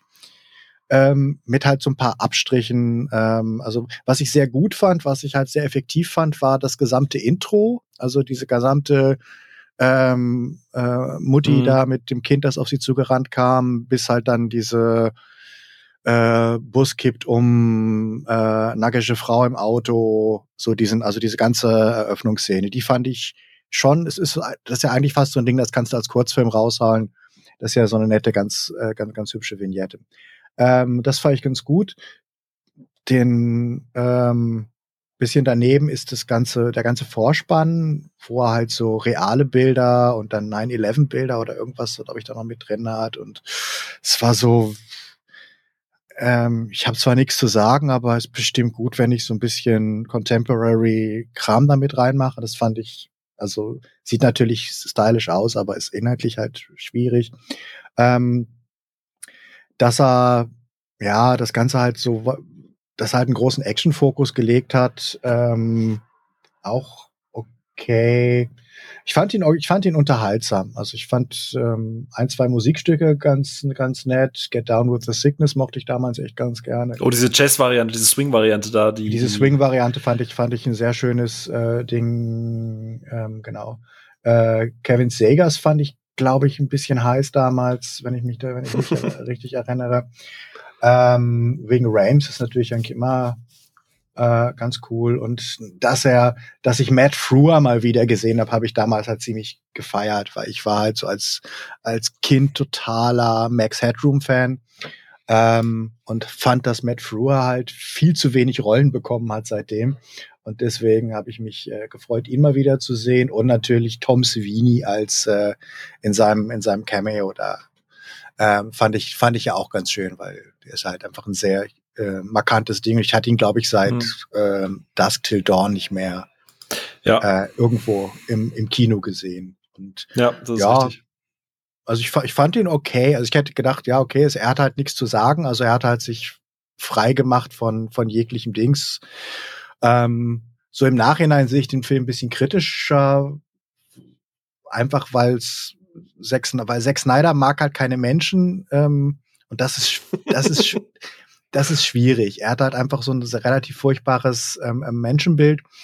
Und ähm, das zeigt sich halt auch in dem äh, in dem Film, dass es einfach dass er einfach so keine keine Sympathie für für für menschliche Wesen hat. Und ähm, deswegen Menschen halt auch immer scheiße sind bei ihm zu allen, während du halt beim Originalfilm ähm, so dieses hast Menschen, die verzweifelt versuchen, ihre Menschlichkeit zu bewahren und merken, wie schwer das ist in einer Welt, die aus den Fugen gerät, irgendwie sich für sich ihre Menschlichkeit zu bewahren. Ähm, hast du hier einfach so Leute, denen es jetzt, glaube ich, von Anfang an nicht so wichtig war. Und, Wobei ich da in einem Punkt widersprechen würde, äh, Sarah Pauli, die ja die Anna spielt, ich finde, dass sie also die hält für mich halt den Film zusammen. Also einfach von der Attitude. Also auch wenn du bei IMDb mal irgendwie ihr Bild anguckst, sie sieht halt immer so aus wie deine Nachbarin. die, mit der du halt einfach Mhm. öfter mal irgendwie Kaffee trinkst oder die du halt irgendwie zufällig mal im, im, im Laden oder so triffst.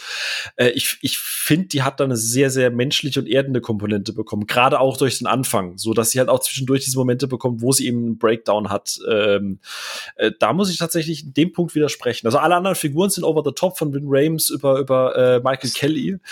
Ähm, aber da würde ich tatsächlich widersprechen, weil ich finde, das ist mit einer der menschlichsten Filme, die Snyder, also da, da finde ich, hat er tatsächlich sich noch drum bemüht, sowas wie Menschen in seinen I- Filmen zu haben.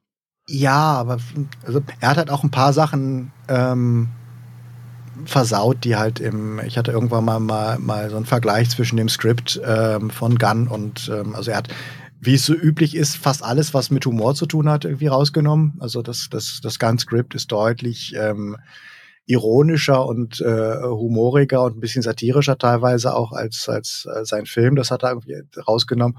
Und ich glaube, er hat halt viele Figuren einfach so ein bisschen abgewichster und cooler gemacht. Bei ihr würde ich tatsächlich sagen, ja, es stimmt. Ähm, sie ist sicherlich noch mit so die sympathischste Figur, aber ähm, ja, ich, ich sag mal, das Ende geht mir einfach nicht so nah, wie es mir bei ähm, dieses, dieses hoffnungsvoll, äh, hoffnungslose Ende, was der Romero-Film hat, wo sie sich halt sagen, okay, wir setzen uns wieder in den Helikopter, der, dessen Tank fast leer ist, aber wir, wir, wir, wir, wir versuchen halt weiter weg, wegzukommen. Und es ist halt so offen gehalten und mit ein bisschen Hoffnung noch versehen, während du halt hier hast, okay, they're all fucked. Und es ist halt auch, es wirkt halt so ein bisschen, als wenn Snyder es auch ganz geil findet, dass die am Ende dann, dass das halt so ein, jetzt gehen sie doch alle drauf, ähm, Ende haben. Wo, womit ich bei dem Film jetzt nicht ganz so gut klarkomme wie bei den ähm, Final Destination Filmen, wo ich tatsächlich mitgehe und sage, die sind doch alle tot, das ist ja ganz lustig. Gut, anderer Ansatz, ja. Aber okay, spannend. Ähm, ich würde mal äh, rüberblicken zum René. Äh, Mhm. Wie war es denn damals da für dich so? Oh Gott, doch Rennen Zombies. Ähm, ja, ähm, man muss gucken, ähm, wo die Vorfreude auf den Film herkam. Also ich habe ja vorhin schon erwähnt, als du meintest, nennt mal einen Film ohne Erklärung. Für mich ist irgendwie noch so einer der Filme schlechthin ähm, in dem Genre halt 28 Days Later. Also es sind Infizierte, aber es zählt für mich grob um einfach in das Zombie-Ding rein. Und ähm, der spielt ja auch schon mit dem Thema rennende Zombies und dass sie dich eben überrennen und ähm, ja, du als Einzelner einfach gefickt bist, wenn die hinter dir sind. Und ähm, das habe ich halt total geliebt. Und ich liebe diesen Film bis heute und habe den auch vor zwei Wochen nochmal geschaut. Und beim Soundtrack läuft mir alles über den Rücken. Und ich stehe aber sehr auf Kriegsfuß mit 28 Weeks Later, der wiederum von vielen bedeutend mehr gefeiert wird, den ich aber endlos lame finde, weil mir das einfach zu viel Military Action schieß mich tot ist. Und zwei Jahre danach wurde halt Dawn of the Dead angekündigt. Und es war eben wieder eher eine kleine Truppe, die sich vor irgendwas ähm, retten muss. Und das hat mich halt bedeutend mehr angefixt, als es jetzt irgendwie das 28 Weeks Later ähm, äh, die Fortsetzung gemacht hat. Und das Ding war halt die Zeit, in der der Film erschien. Das war halt 2006, 2004, 2004 glaube ich, ne? Äh, Dawn of the Dead ist 2004, 28 Days Later ist 2002. Was Genau. auch witzig ist, weil nämlich alle ja immer sagen, dass quasi Dawn of the Dead die rennenden Zombies in Anführungsstrichen erfunden hat. Aber äh, 28 Days war halt. Äh, äh, Das sind ja auch Infizierte, das sind keine Zombies. ja, okay, Das war- Bats, Mann. Aber, aber da kam halt die Vorfreude her. Ne? Vor allem bedenken wir jetzt mal die Zeit, in der der Film kam. A, ich war zu dem Zeitpunkt 15. Das heißt, ich war in der most edginess Phase, in der ich überhaupt je in meinem Leben irgendwie war. Echt? Und alles Gibt's war das? kacke und Metal ist cool und alles, was düster ist, ist nice. Und plus, dann haben wir noch das Kino der frühen 2000er, wo irgendwie Matrix dich mit Coolness überschüttet, du ein Queen of the Damned hast und Final Destination hast. Und du hast ja schon dieses sehr schnelle, sehr überzeichnete, äh, harder, lauter, better und immer noch einen draufsetzen. Und das ist halt das, was ich von Dawn of the Dead auch irgendwie erwartet habe. Und das habe ich dann am Ende halt auch bekommen. Also die Figuren könnten stellenweise stereotypischer nicht sein. Also ich gehe mit, was ihr sagt, dass Anna zum Beispiel noch eine recht bodenständige Person ist. Und ich liebe halt auch den Anfang, wo ne, sie erst mit ihrem Männer irgendwie Zwinker Zwonker macht und irgendwie danach, als sie aufwachen, steht dann das Nachbarskind als Zombie äh, in der Schlafzimmertür. Finde ich großartig. Ähm, genauso wie hier Jake Weber, wie heißt er im Film, Michael, auch eine super bodenständige Figur ist. Aber Wenn das ich, Budget äh, nicht für Tim Roth reicht, ne? ja, aber ich, ich finde ihn halt super charming in dem Film, muss ich gestehen. Ähm, das sind wirklich alles Abziehbilder, die du danach und davor hundertmal schon gesehen hast. So brauchen wir gar nicht drüber diskutieren. Aber ich mochte einfach diesen Actionfilm-Charakter und ich beiß mich auch immer ein bisschen, dass der Film halt als Remake ähm, bezeichnet wird, weil ja, er heißt auch Dawn of the Dead und das ist auch irgendwie eine Anlehnung und eine Hommage, aber hands down, außer dass die auch in einem Kaufhaus sind, haben die Filme halt eigentlich so gar nichts gemein miteinander. Aber ja, ich wollte halt einfach in der Jugend diesen, diesen Style over Substance Zombie-Film sehen und den habe ich halt auch bekommen und der hat einfach coole Sequenzen und wenn die da irgendwie auf die Idee kommen, ja, wir könnten jetzt hier diesen einen Bus umbauen und wir schweißen da Metallplatten dran und wir machen hier den Zerstörungsbus of Doom daraus und heizen einfach über die Zombies drüber und alle gucken sich selbst noch an und sagen so, das ist euer Masterplan?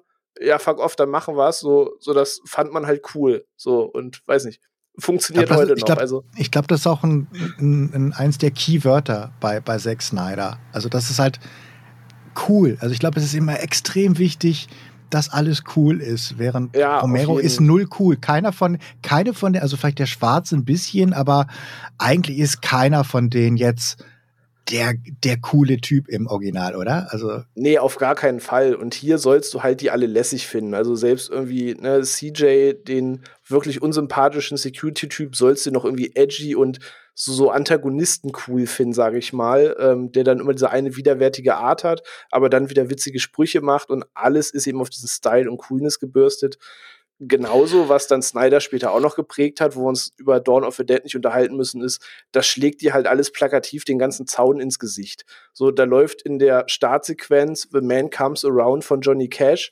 was oh. eben liedtechnisch so die Postapokalypse und das Leben danach besingt und lässt halt immer es wieder läuft so Don't worry, be happy, wenn sie ins das auch. So die, wo, wo du weißt, da hat er sich im, im Schnittraum auf die Schenkel geknopft. Guck mal, Apokalypse, was spiele ich denn da? Don't worry, be happy. Boah, ich bin Meister der Subtilität. Ja, aber da hat er immer so wieder durchscheinen lassen, so bevor ich Filme gemacht habe, war ich halt Musikvideoregisseur irgendwie großteilig und dieses, ich muss Pop-Songs in irgendwas verarbeiten, so dass das trägt da halt auch so durch den Film. Aber ich, ich muss sagen, in all seiner Cheesiness äh, funktioniert das für mich halt erschreckend gut. Also ich habe dem auch wieder vier Sterne gegeben und äh, weiß nicht, ich kann da einfach mit. Ja, ja, schließ mich an. Also bleibe auch dabei. Ähm, ähm, mir taugt das auf jeden Fall der Film von ihm, den ich mir freiwillig mehrfach irgendwie angeguckt und wahrscheinlich ja. auch immer mal wieder angucken werde. Das ist ja schon ja. großes Lob in dem Fall. Ich, ich finde auch bei allem, wie die Charaktere überzeichnet sind, gerade Win, äh, Win Rames, der Kenneth äh, in dieser, dieser Konstellation, auch mit diesem Andy, ich finde, es hat trotz aller Überzeichnetheit schon noch so ein bisschen, ein bisschen was von, von, von der Menschlichkeit, äh, dass du halt irgendwie in, in der ausweglosesten Situation dann halt irgendwie über, über Fernglas irgendwie noch versuchst, so irgendwie einen sozialen Aspekt zu haben. Also wenn man, wenn man mal ganz tief rein möchte, so ein bisschen in irgendwas reininterpretieren, ich finde, Dawn of the Dead kann man durchaus hier und da noch so ein bisschen den Versuch von diesem menschlichen Aspekt, äh, gerade Anna ist ja auch ganz oft am irgendwas kommentieren und, und, ja, und die Szene mit dem Baby. Also da versucht versucht der Film ja mal kritischer zu sein, ähm, ne, bis dann eben zu dem Punkt, wo sie halt das Baby nun mal auch niederlassen müssen. Ja. Und da versucht er dann immer diesen, diesen tieferen Unterton einzubauen, aber. Ja. Also auch dieses, lassen wir die jetzt rein, lassen wir die nicht rein, draußen mit dem LKW und so weiter. Und hey, du weißt, das, also ich finde, ich finde innerhalb dieser Gruppe, dieser überzeichneten Figuren, sind die verschiedenen Standpunkte, die sie haben, trotzdem klar. Und für mich funktioniert es in dieser Dynamik an sich trotzdem. Batz hat aber recht, es ist natürlich nicht so menschlich, aber ich finde, es ist immer noch nachvollziehbar und greifbar, wenn auch in einer hyperstilisierten Variante. Also und ich glaube, äh, aber immerhin, wir können uns, glaube ich, alle darauf einigen, die ersten zehn Minuten sind selbst heute noch ein wahnsinniges Brett. Ja, ja auf jeden. Also, so, sehr schön. äh, aber wie gesagt, äh, ich, oh Gott, ich stelle mir gerade vor, Onno, ne, bei der Story und dann guckst du den Film, ey, das ist doch, was hatten die da für eine Stimmung gehabt in dem Zimmer? Ach so, ja. Sehr gut, ey. Mann, Mann, Immer Mann. noch besser als in der Tankstelle. Ja. sehr, sehr, sehr, sehr gut.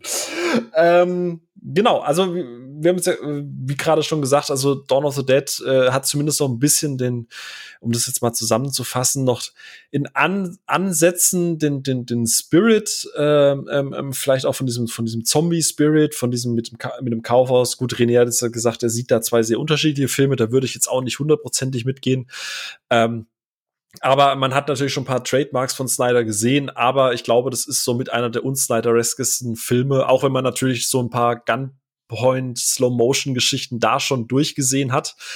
Ähm, und was ich dem Film sehr hoch anrechne, was mir immer noch taugt, äh, dadurch, dass es halt noch klassisch auf Film gedreht er ist nur worden 100 ist. Minuten lang. Auch das, auch das. äh, und äh, ich finde, also gerade der Film Grain und das ganze Grading und so, ich finde, das passt dann halt irgendwie, trotz dass es alles sehr cool sein soll, hat der Film eine gewisse ich, ich finde, der Film glorifiziert sehr wenig, sondern er hat eine gewisse Düsternis und dreckig und, und, und, und, und bitter.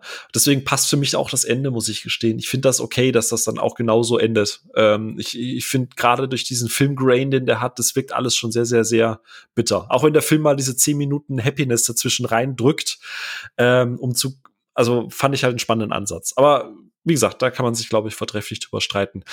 Ähm, danach gab es ja so ein bisschen auch, also René hat das vorhin, glaube ich, kurz angerissen, so es gab nach dem gerade 28 Days Later, dann kam äh, Dawn of the Dead, da hat ja äh, zombie-technisch das Ganze so ein bisschen gerade in, in, Film und Spiel so, so einen neuen Peak erreicht. Gefühlt kam äh, jeder und seine Mutter und hat einen Film gedreht mit Zombies.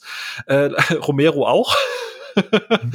ähm, ich glaube, das ist aber noch mal ein ganz eigener Cast an sich, weil äh, Romero hat ja seinen Off the, also er hat jetzt zwischendurch immer wieder andere Filme gedreht, aber ist am Ende dann doch bei Off the Dead immer hängen geblieben. Ähm, qualitativ, ne? Schwierig. Also ich sage, Land of the Dead gebe ich ihm, aber mhm. zum Beispiel Survival of the Dead und Diary mhm. of the Dead tut man sich jetzt auch nicht weh, wenn man sie nicht gesehen hat. Ja. Dann, der, welches war denn der Blogger-Film? Vlogger das war Diary, Diary of the Dead. Ja, der, der, war echt der schlimmste, fand ich. Also ja. das, wer, welcher war der mit Zombie-Pferden? Army of the Dead. nee, nee, nee. Ja, ja, auch, aber. War das nicht in äh, Land of the Dead? Also Survival of the Dead war auf der Insel? Wo sie gestrandet ah, sind. Diary ja, also die, die, die, danach kamen, also die alles, was nach Land kam, war leider auch mit viel. Aber das Problem war auch, da fand ich, du hast wirklich gemerkt, dass er eigentlich größere Ideen hatte, als er je Budget hat. Und er hatte ja quasi kein Budget für die. Also diese ganzen, es waren ja auch Direct-to-Video-Dinger. Ähm, wo er dann auch zum Teil halt, sag ich mal, auch jetzt nicht die allerbesten ähm, Schauspieler bekommen hat. Also es waren schon richtige Schauspieler, aber jetzt keine, keine ähm, Hires, aber ähm, ich glaube, er hat einfach so ein bisschen daran gelitten, dass halt alle Leute mit Zombies Kohle gemacht haben, nur er nicht. Also quasi, er hat im Alleingang ein komplettes Genre erfunden und äh, den ersten Film hat er keine Kohle mitgemacht, weil ja das Copyright äh, äh, Signum an der falschen Stelle war und das Ding aus dem Copyright rausgefallen ist. Äh, und ja, ansonsten war, hat dann kein Studio ihm vertraut, weil er halt zu einer Zeit Zombie-Filme gemacht hat, als es nicht cool war und als äh, ähm, unrated halt irgendwie Todesurteil war. Ähm, und als es dann plötzlich cool wurde und alle Sachen zeigen konnten, die tausendmal härter waren als das, was er gemacht hat, ähm, war er dann nur einer von vielen und es war, ach komm, lass, lass den alten Mann mal sein Zeug machen. Der will ja eh nur wieder irgendwie Kapitalismuskritik da reinhauen. es war, es war, ich fand es echt bitter. Also ich, ich hm. gebe zu, die sind nicht gut, aber ja. ich, ich, ich habe sie zum Teil einfach so aus einer gewissen Solidarität mit ihm geguckt, obwohl es keine tollen Filme sind. Ja. Äh, oh no, Bevor wir jetzt zu Army of the Dead rübergehen, bevor du äh, Army of the Dead angeschaut hast, äh, wie gesagt, die, die Jahre danach war ja alles sehr, sehr viel äh, mit Zombie. Es gab da mal wieder Höhen und Tiefen, es gab Peaks und, und, und, und gerade im, im Spielbereich, im, im, Filmbereich, es gab Serien, Spin-off, whatever, you name it, äh, da kannst du halt 15 Folgen mitmachen. Army mhm. of the mhm. Dead angekündigt, Release steht fest. Onno, wie wie war so dein Mindset? War so, oh nee, nicht, nicht Zombies, gar keinen Bock? Oder war so, oh ja, ich habe eigentlich gerade mal so wieder ein bisschen Bock? Also mit wie bist du da rein in, in diesen Film? Puh, ja, äh, wie bin ich da rein? Ich, ich glaube, wann waren die ersten Ankündigungen, dass es ein neuestes Netflix-Projekt ist, also ein neuestes Projekt ist, da dachte ich mir so, ah, okay, 600 macht einen Zombie-Film, okay. Hm. Also ich habe das eher so, ja, also ohne große Vorfreude wahrgenommen. Dann kamen die ersten Trailer, dachte ich mir, okay, sieht okay aus spaßiger Abend könnte es werden. Also ich habe da jetzt keine besondere Vorfreude oder Abneigung oder irgendwas gehabt. Ich war da sehr neutral. Trotz Matthias Schweighöfer hast du keine Vorfreude gehabt. Also ich muss ja, weil äh, ich, es ist ja schon fast ein Hot Take, aber ich muss ja fast sagen. Oh, also, oh, oh, oh, Achtung hier, Kapitel Hot Take Onno. Wir präsentieren den Hot Take von Onno. Nein, aber es wird ja überall Schweiger Schweighöfer gehasst. Also als als äh, Filmfan äh, muss man die, die die beiden ja hassen. Schweiger gehe ich mit, also nicht mit hassen, aber nicht so cool finden oder doof finden die Filme. Und bei Schweighöfer, ich glaube, ich finde, das ist ein sympathischer Typ, der klar immer den gleichen Typus Film macht, weil es funktioniert, aber ich glaube, in den steckt schon noch ein bisschen mehr drin an, äh, äh, an dem, was er liefern kann. Und ich finde, da sieht man doch ein bisschen was von äh, in Army of the Dead. Äh, ich ich gehe ich sogar mit, deinen Hot Take. Ja, gehe ich auch Sehr mit. schön. Ja, ich find, Was? Jetzt habe ich nicht verstanden. ich finde den echt auch ziemlich sympathisch. Also er ist zumindest echt, Ja. was, was, Deut was deutsche Schauspieler angeht, ist er jemand, der eine unglaubliche Professionalität hat, Mhm. die tatsächlich, äh, würde ich sagen, internationales Format hat. Jetzt nur vom ähm, Schauspielen ist ein Job. Da gehört irgendwie das Machen zu, da gehört irgendwie eine Idee dazu, aber da gehört auch die ganze Vermarktung und den ganzen Scheiß zu. Und ich bin froh in Deutschland über jeden deutschen Schauspieler, der weiß, dass äh, Filmvermarktung jetzt nicht das ist, was irgendwie unter seiner Würde ist und was man eigentlich nicht machen will, sondern dass er immer jemand ist, der halt nach vorne geht und der sagt, okay, ich will meinen scheiß Film verkaufen, deswegen mache ich jetzt auch mal ein geiles Interview und blödel halt auch mal rum mit Leuten und geb, treff mich mit den ganzen Pressehanseln und mach irgendwie auch noch einen Clip fürs Internet und den ganzen Scheiß. Das haben in Deutschland echt nicht so viele. Also Elias Mbarek hat es, glaube ich, auch noch, aber ähm, ja, ich, ich, ich kann den echt respektieren, obwohl ich jetzt nicht so viel von dem, was er macht, super finde. Also ich fand auch seine Amazon-Serie Käse, aber trotzdem, ähm, ja, passt schon. Eben, also ich glaube, dass der schon mit den richtigen Projekten, da kann er schon, glaube ich, auch äh, coole Sachen abliefern. Aber er ist halt jetzt in so einem Typus drin, äh, ähm, was immer wieder kommt und wo er jetzt drin steckt. Ja, aber ich glaube, da, da ist noch mehr drin. Vor allem Mhm. kriegt er jetzt halt die Prequel-Serie auch. Das ist ja komplett von Ja. ihm gedreht, ne? Ich weiß nicht, ob es Mhm. geschrieben, nee, ich glaube, Snyder hat es geschrieben, er hat es nur gedreht jetzt, aber ähm, Aber ist das nicht nur animiert?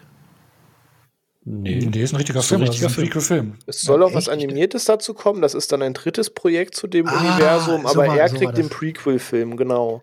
Ah, okay, okay. Und da hat er Regie und Hauptrolle, ne? Genau. Regie, Hauptrolle, genau, und written by Snyder, genau. Ansonsten unterstütze ich das, also was Ono und Batz halt auch sagen. Äh, Also ich mag seine Filmprojekte an sich per se nicht, aber wie du es halt sa sagst, ne, also er ist sich halt auch für in Anführungsstrichen nichts zu schade, äh, geht da auch mal rein.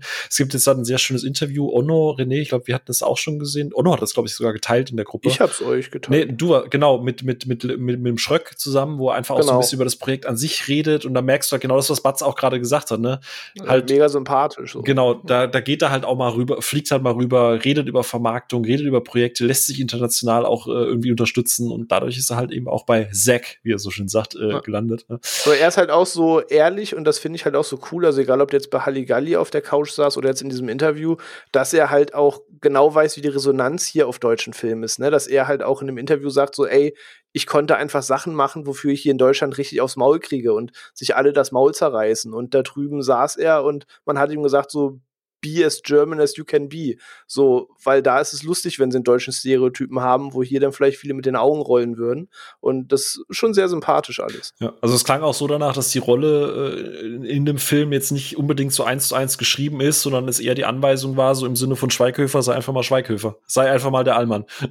Ja, Ja. genau. Ja.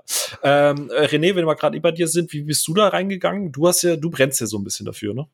Ähm, jetzt wieder, also du hast es halt gerade schon gesagt und äh, wir können über das Thema Popkultur und Zombies, glaube ich, noch drei eigene Casts füllen. Aber ähm, ich schneide das mal kurz an, um eben zu sagen, dass ich halt mittendrin auch übermüdet war. Ne? Also nach Dawn of the Dead war so, so eine Hochbrandphase und das hat sich dann über weitere Jahre gezogen, weil dann ging es los, dass eben Spiele wie Left 4 Dead kamen, dass sowas wie Dying Light kam und Resident Evil nicht mehr das einzige auf dem Gaming-Markt war. Dann kam irgendwie ein Call of Duty Zombie-Modus, der zumindest beim ersten Mal noch Spaß gemacht hat. Dann ist man irgendwie in das indizierte Dead Rising gekommen und es war so Zombies everywhere. Und so diese Begeisterung hat auch noch angehalten, bis dann eben AMC äh, The Walking Dead angekündigt hat. Und da war ich auch so zweieinhalb Staffeln Feuer und Flamme. Und ich dachte mir noch vor dem Release der ersten Folge, dass das einfach ein Projekt, als, als hätte man das für mich gemacht quasi. Ähm, damals naiv, nicht wissend, dass mich das irgendwann krass erschlagen könnte alles. Aber dann ging es halt 2012, 2013 los, dass wirklich deine Oma of the Dead irgendwie gab und Pfadfinder gegen Zombies und Holzfäller gegen Zombies und Rentner gegen Zombies und deine Großmutter gegen Zombies. Ey, komm, Und- Rentner gegen Zombies, also Cockney vs. Zombies Ja, ist echt der ein war wirklich Film. lustig. Der ist In der echt Tat. gut. In der Tat, das, das gebe ich, der ist wirklich lustig.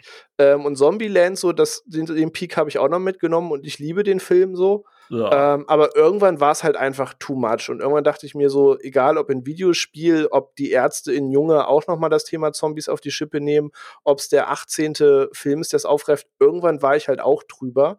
Und ähm, ja, so erstes letzte Dreivierteljahr fängt es jetzt wieder an, dass ich eben Filme nachhole, die ich gekonnt ignoriert habe, weil ich glaube, ich habe von 2014 bis jetzt Mitte 2020 nichts mehr an Zombie-Kram geguckt, weil ich dachte, ach komm, ne, weil wie von schon erwähnt, es ist eh immer derselbe Trope, du hast es alles irgendwie schon mal durch, schnelle Zombies, langsame Zombies, Zombies klettern über sich und machen so ein Bullshit wie in World War Z.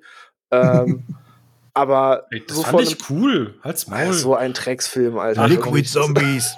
ja. Aber ich, eigentlich, nee, World War Z weiß nicht, ganz große Kacke.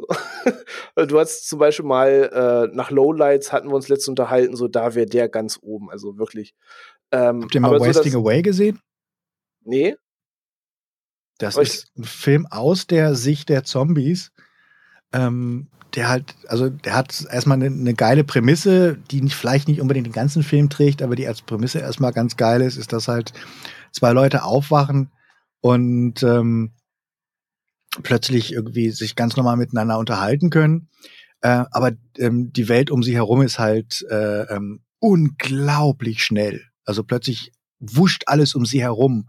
Und sie denken, ey, was ist, was ist das für eine Scheiße? Und was ist mit den Leuten? Was, warum ist alles so total komisch? Bis sie dann irgendwie rausfinden, sie sind gestorben, sie sind Zombies. Und die normale Welt bewegt sich normal schnell, nur alles für sie ist halt, sie, sie sind halt wahnsinnig langsam.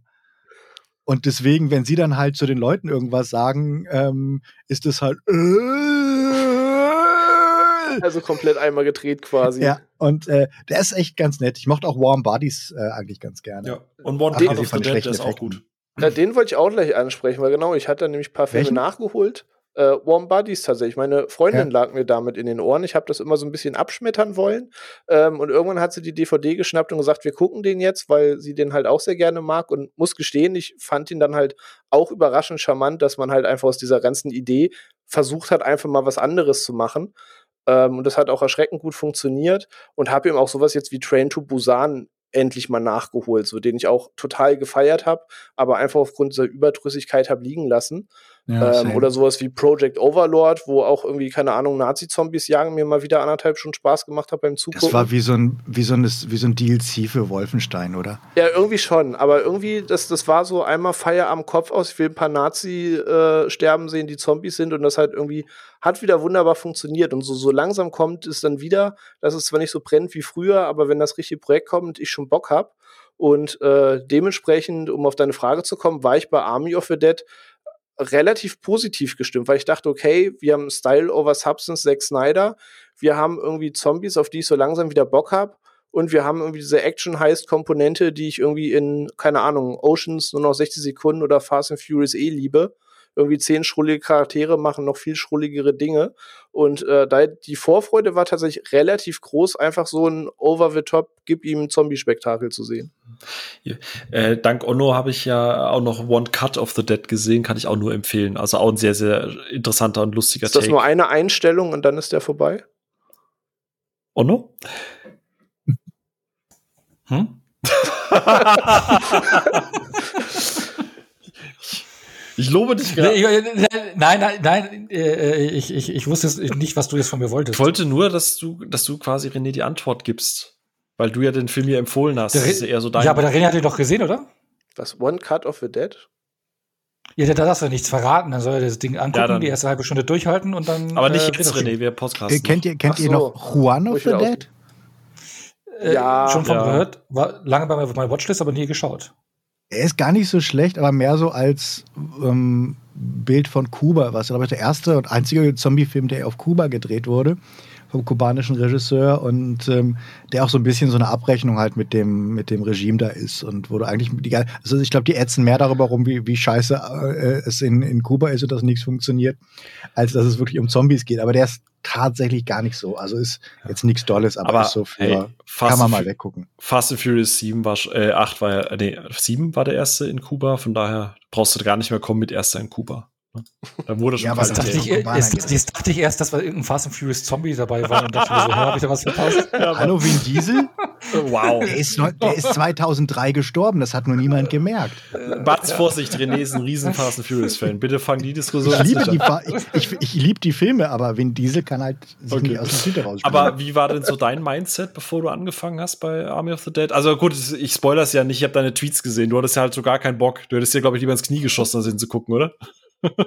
Ähm, sagen wir mal so, ich, ich war ziemlich überrascht, weil ich hatte es nicht wirklich. Äh, Also ich habe, glaube ich, vor, als der, als der erste Trailer kam, habe ich so ziemlich, habe ich erst realisiert, ah, okay, da kommt was von, von, von ihm. Davor war, ging es halt die ganze Zeit immer nur Snyder Cut, Snyder Cut, Snyder Cut. Den fand ich dann ja tatsächlich deutlich besser, als ich es gedacht hatte. Also ich, da habe ich ja sehr widerwillig zugegeben. Das klippe ich Ah, jetzt. mag plötzlich Zack Snyder. so an der Stelle Cut, Ende. Nee, ist ja, muss man ja einfach sagen, es ist einfach die deutlich, also trotz, trotz vieler, vieler äh, Schwächen, ist es ja die deutlich überlegene äh, Version von dem, von dem Film, muss man ja sagen. Wenn man, und wenn man sich die, wenn man die letzte halbe Stunde wegschneidet, ist es ja eigentlich sogar echt ein solider Film. Ähm, aber ähm, Ich würde, ich würde, Entschuldigung, wenn ich da kurz reingehe, ich würde ganz kurz ein Zitat von dir aufgreifen dann überzuleiten, was du jetzt gleich sagen wirst. Es gibt so einen schönen Tweet von dir, der heißt, ich weiß nicht, ob ich zweieinhalb Stunden Snyderismen ertrage heute. Ich finde, jeder Regisseur, der über 120 Minuten geht, sollte sich fragen, ist mein Film Herr der Ringe? Nein, dann muss er nicht länger als 120 Minuten sein. Ja, das, das, da- ich glaube, das hat mir am meisten schlechte Laune gemacht. Das war, glaube ich, so der Hauptgrund. Ich hatte, ich, ich wusste, dass dieser Film kommt, dachte, hey, guckst du schnell weg. Und dann habe ich, habe ich der Ang und dachte, ey, Scheiße, bist du bekloppt, Alter? Einen dummen Zombie, Zombie-Heist-Film und du machst da zweieinhalb Stunden drauf. Das war wirklich so dieser Moment, wo ich gedacht habe, sag mal, das, das kann doch nicht dein Scheiß Ernst sein. Weißt du, Dawn of the Dead, einer der, der Filme, wo ich noch sage, so gut warst du, warst du nie wieder der ist halt mal schöne, schöne, teite 100 Minuten. Und jetzt kommst du mir mit, mit einem zweieinhalb Minuten, äh, zwei, zweieinhalb Stunden Film an. Das kann doch echt nicht dein Ernst sein. Ähm, ja, und insofern habe ich den dann geguckt und ich, ich hatte ja auch geschrieben, ähm, ich fand ihn nicht gut, aber ich fand ihn anders scheiße, als ich gedacht hätte. Ja. Das, das hat mich halt, das hat mich halt Ja. äh, so überrascht. Damit würde ich halt direkt jetzt mal zu Army of the Dead reinkommen, aber mit Blick so ein bisschen auf die Uhr, ne? Gucken wir mal, mal draußen gucken, ob die Leute überhaupt noch wach sind. Hallo? Hallo? äh, Wenn sie keinen Puls haben und grunzen, dann. Ja, dann äh, haben wir unsere Audience äh, äh, entdeckt für diese Folge. Nee, ähm, ich würde es einfach mal durchgehen mit Onno starten. Vielleicht einfach mal das Fazit vorwegnehmen, damit man einfach mal weiß, wo wir hier stehen. Wie gesagt, es ist dann auch unter uns noch nicht so ganz klar kommuniziert. Vielleicht, äh, Onno, wie fandest du denn Army of the Dead? Ja, ich, ich mochte den. Ich fand ihn sogar phasenweise besser als äh, Dawn of the Dead. Also vom Spaßigkeitsfaktor her. Ähm, mich hat nur so ein paar äh, ähm, kameratechnische Spielereien genervt, mit diesen Fokusspielereien da. Unschärfe dein Vater. Unschärfe, ja, ja, fand ich, fand ich, was, äh, ja, fand ich, fand ich, äh, hat mich mal ein bisschen rausgerissen, aber Er ansonsten. macht halt zum ersten Mal selber Kamera, der lernt noch. Ach so, ja. ich weiß nicht, wer dafür verantwortlich war, Er aber. Er selber, also er hat, er hat Kamera echt, gemacht. echt? Ja. Ja. Okay, okay, okay. Also war nicht so cool. Aber ähm, ansonsten, wenn dieser Effekt mal nicht da war, hatte für mich eigentlich ganz gut äh, funktioniert. Ich mochte die Truppe. So heißt Dings. Es war für mich so ein bisschen Feeling her, so Escape from New York, finde ich. Und ähm, ich hatte Spaß mit dem. Ja. Was gibst du ihm? In, in Letterbox-Sternchen? Äh, dreieinhalb von fünf, glaube ich. Okay. René? Jetzt bin ich mal gespannt. Ja, ich äh, schließe mich da phasenweise an. Ich muss sagen, ich habe noch ein bisschen was anderes erwartet. Der Film war jetzt, also dafür, dass ich dachte, das wird jetzt einfach zweieinhalb Stunden voll nach vorne, gib ihm richtig und selbstironisch und bitte den 18. Elvis-Zombie irgendwas durch den Kopf jagen. Ähm, das war so die Sause, mit der ich gerechnet habe. Und dafür ist der Film am Ende viel mehr mit Tempo, als ich dachte. Ähm, also der entschleunigt sich ja dann irgendwie doch relativ harsch, nachdem das Team erstmal steht und versucht mittendrin ernster zu sein, als er eigentlich sein müsste, dafür, dass er doch diese spaßige Sause sein sollte, die man erwartet. Aber äh, in Summe konnte ich da halt auch ganz gut mit und habe ihm jetzt tatsächlich auch dreieinhalb Sterne gegeben, weil du brauchst da Logik nicht zerdenken. Also allein der ganze Auftrag, den die da machen, es gibt halt einfach 20 Wege, das bedeutend klüger anzustellen, als so, wie es am Ende gemacht wird. Und man kann da eine Menge zerrupfen, wenn man will. Aber ich hatte einfach irgendwie eine gute Zeit mit und äh, hat mir Spaß gemacht. Sternchen? Ja, auch dreieinhalb auf jeden Okay. Fall. Batz.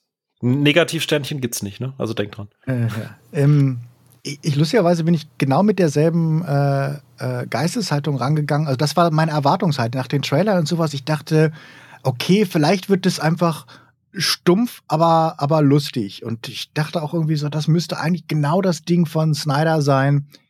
Ähm, da halt äh, äh, ähm, einen unterhaltsamen Film und vielleicht war ich auch noch sogar so ein bisschen, bisschen positiv gestimmt halt von ähm, Justice League, äh, dass ich gedacht hätte, ja, vielleicht ist das ja echt so, dass sto, sto, doof, aber irgendwie unterhaltsam. Und dass es das nicht war, habe ich ihm dann irgendwann echt äh, übel genommen.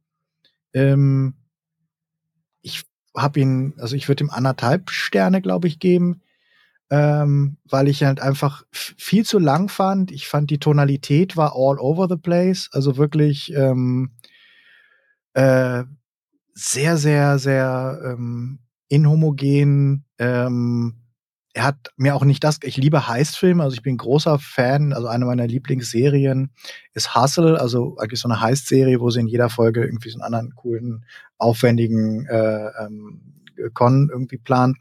Und ich, ich wäre eigentlich prädestiniert dafür, dass mir das gefällt. Ich mag die Resident Evil Filme, die ja auch irgendwie nur dumme, dumme, sehr, sehr, sehr dumme Zombie-Action ohne Logik sind. Und dass er mir das nicht geliefert hat, ähm, hat mich tatsächlich sehr abgefuckt, muss ich, muss ich sagen. Dass er halt so dieses, ich glaube, es war, ich habe irgendwann mal auch getwittert, ja, wir sind jetzt irgendwie 47 Minuten in und die sind noch nicht mal im, im verkackten Las Vegas. Also, dass, dass, dass ich wirklich gedacht habe, was, was muss da so viel gequatscht werden? Die Figuren sind alle strunzendumm, ähm, die Dialoge sind echt, ich, es tut mir so leid, weil ich mag hier, ähm, wie heißt der, Bautista echt gerne. Ist echt, glaube ich, ein, ein, ein, ein sehr herziger äh, äh, Typ. Und er hat sich so bemüht, aber das ist einfach, diese ganze Vater, Tochtergeschichte fand ich, fand ich, fand ich cringeworthy. Und ähm, die einzige, die ich mir, die mir echt äh, gefallen hat, war äh, hier ähm, Tig Notaro heißt sie, glaube ich. Äh, Tig Notaro, ähm, ja. ja. ja. Quasi ihre Rolle aus Star Trek Discovery gespielt. ja, ja aber, aber, aber sie, sie hat halt, sie, wenn alle so gespielt hätten wie sie, hätte ich den Film halt deutlich lieber gemacht, aber sie hat halt ihren kompletten Part nachgedreht, nachdem der ganze Film schon fertig war. Und dann hat halt irgend so ein Typ da MeToo gekriegt und dann haben sie gesagt, oh, besser vielleicht jetzt nicht im Film. Tick, ja. hast, du, hast du ein Wochenende Zeit. Wir drehen halt vor Greenscreen alle schon fertig gecutteten Szenen nach, die, die ähm, ähm, wir mit dir brauchen. Und das siehst du natürlich auch brutal, dass sie, dass sie reinmontiert ist mit ganz fuzzy ähm, äh, ähm, Greenscreen und sowas. Also echt zum Teil übel, wie schlecht das getrickst ist. Aber ich mochte die Art, wie sie gespielt hat, weil mhm. sie hat es halt als Comicfigur gespielt, sie ist over the top und sie hatte anscheinend auch nicht unbedingt die Referenz, wie die anderen das gespielt haben, die alle sagen, das ist großes Drama und wir müssen das alle total ernsthaft spielen. Und sie ist die Einzige, die halt die ganze Zeit auf dem richtigen Level spielt. Und ähm, ganz kurzer Input, äh, Chris Delia war das, äh, der quasi schon abgedreht hatte und dann wurde er eben nachträglich durch sie ersetzt. Ja, genau, genau. Und ähm, ja, also das fand ich, ähm, das fand ich halt, äh, äh, also sie hat mir gut gefallen, aber sie ist halt auch sie, sie, den ganzen Film auf dem Dach, da kann sie auch nicht viel machen wo wir auch gelernt haben, Helikopter machen nur Lärm, wenn sie in deinem Sichtfeld sind. Sobald die aus deinem Sichtfeld verschwinden, hört man Helikopter nicht mehr.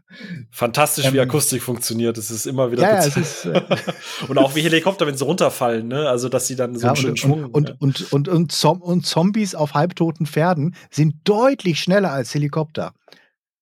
Das wenn sie richtig. sich ja, das war ja auch kein Helikopter, also bitte. Ja, ja, genau, der ist ja wahrscheinlich so im, im Schneckentempo dann irgendwie ein paar Kilometer weiter geflogen und der, der Zombie, Moment mal, auf meinem Zauberpferd, auf meinem toten Zauberpferd werde ich euch einholen, damit ich noch einen kurzen Auftritt habe. Ja, Logik ähm, darf man da natürlich nicht suchen. nee, nee, aber ich, äh, ich das, also ja die Logik stört mich auch gar nicht so sehr. Ähm, mich hat einfach, ich habe mich echt ätzend gelangweilt. Ich habe wirklich gedacht, bei diesen ganzen, alle, alle dramatischen Szenen, ich fand so diese Over-the-Top-Szenen, fand ich lustig. Ich fand, wenn äh, Schweighöfer da sein, jetzt halt mal die verfickte Fresse, ich muss ja diesen Tresor öffnen, fand ich, fand ich, fand ich lustig und ähm, ähm, klar siehst du auch aus 100 Meter kommen, warum der Schwarze da in den, in den Tresor geschubst wird. Es ist auch ähm, nicht, nicht im Mindesten überraschend, das Ende dann.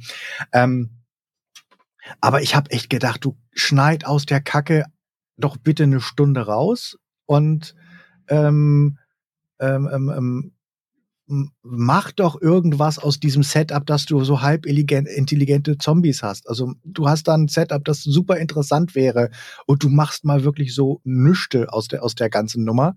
Letztlich hast du so einen, so einen Level-Boss am Ende, der aber, das hätte jetzt auch kein intelligenter Zombie sein müssen. Also da habe ich gedacht, da war der, der Anführer der Zombies in Land of the Dead deutlich die äh, coolere hm. Figur letztlich, der, der, der, den sie, den sie da hatten.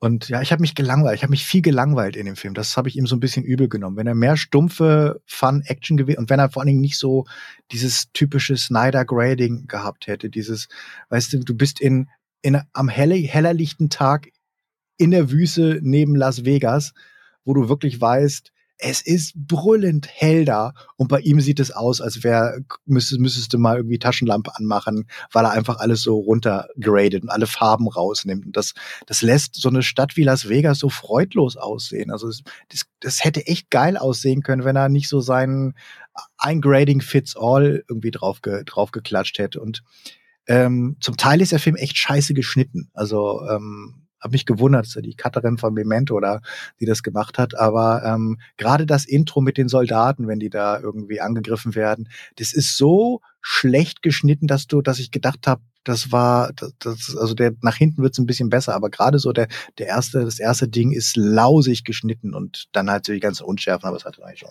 ja, hat mich nicht so richtig überzeugt. Habe ich jetzt fast gar nicht mitbekommen. krass, aber äh, krass, dass du den Anfang so hatest. Also der ist ja fast einhellig, selbst unter den Leuten, die gar, die gar keinen Bock auf den Film hatten, so mit das Positivste. Also dass du den da jetzt so zerfetzt, hey, zerfetzen lustig. Ähm, Überrascht mich. Ja, aber jeder, gut, also Filme, die mit Soldaten anfangen, haben bei mir eh schlechte Karten. Ja, es ist äh, schwierig. Ähm, Außer es sind Meisterwerke hier wie äh, Monster Hunter World, äh, die verfilmen. Ja, ganz, habe ich gehört. Das ist ganz große Kunst, ne? Ganz große Kunst. Ich habe ich hab den echt genossen. Ich muss, der ist so dumm. Der ist so dumm, der Film. Ich habe trotzdem Spaß dran gehabt. Ja, ich sterbe halt innerlich, dass du halt alle oder irgendwie auch nur ein Resident Evil nach dem ersten auch nur annähernd unterhaltsam findest. Also ich habe die ja alle gesehen, teilweise auch mehrfach und ich habe wirklich irgendwann ist mir die, die Wertes, Wertungsskala nach unten ausgegangen. Weil Aber der halt Beste ist ja bekannterweise drei und nicht eins. Der Beste ist Also drei, Extinction ja. ist mit Abstand der beste Resident Evil Film. Ja. Nehmt ihr also bei euch bitte einen eigenen Podcast. Ich kann mir das ja, sorry, es gibt, sorry, das kurz ist, auf das Topic, ist Russell Mulcahy, ja. Es gibt diese geile Szene, wo sie dem Zombie beibringen wollen, ne, kognitive Fähigkeiten und so. Und du hast da diesen komischen Kasten, den du als Kleinkind hast, wo das Viereck kommt ins Viereck, Dreieck kommt ins Dreieck. Und er versucht das, schafft es nicht, rastet aus und zerlegt dann alle. Und allein für diese Szene ist Resident Evil Extinction der beste aller Resident Evil Filme. Und er hat eine Las Vegas Szene. Hm. Das auch. Ja, ja. Also, und, und ganz abgesehen davon, er sieht einfach mal im Vergleich zu den anderen, also gerade im Vergleich zu zwei, der so eine Fernsehoptik hat, der dritte sieht echt gut aus. Also ja, okay, mal, das, okay, das ich mein, ich Das ist der, das ist halt der, der Dude, der, der Highlander gemacht hat, der weiß einfach, wie du, äh, wie du Cinemascope filmst. Also hm. ich finde, der hat echt hübsch, also eine gute, gute Kameraarbeit. Ich gebe mal kurz das Fazit von meinem Vater rein. äh, Film war soweit okay, kurzweilig unterhaltsam, muss man aber nicht öfter ansehen. Überraschend positiver Schweighöfer. Darstellung der Zombies war technisch ziemlich gut. Geschichte war easy, ohne große Wendung. Charaktere waren frühzeitig festgelegt und berechenbar.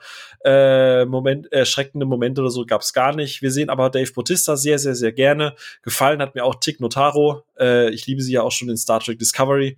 Äh, und äh, ja, aber eher auch so einmal fliege. Und ähm, jetzt kommt äh, der große Reveal. Beutel als alter Snyder-Fan, ganz überraschend. äh, ich fand den Film scheiße. Ich fand, ich fand Army of the Dead eine einzige Enttäuschung. Ich unterstütze alles das, was Batz gesagt hat. Ich bin auch wertungstechnisch so bei anderthalb, zwei Sternen, tatsächlich. Wow.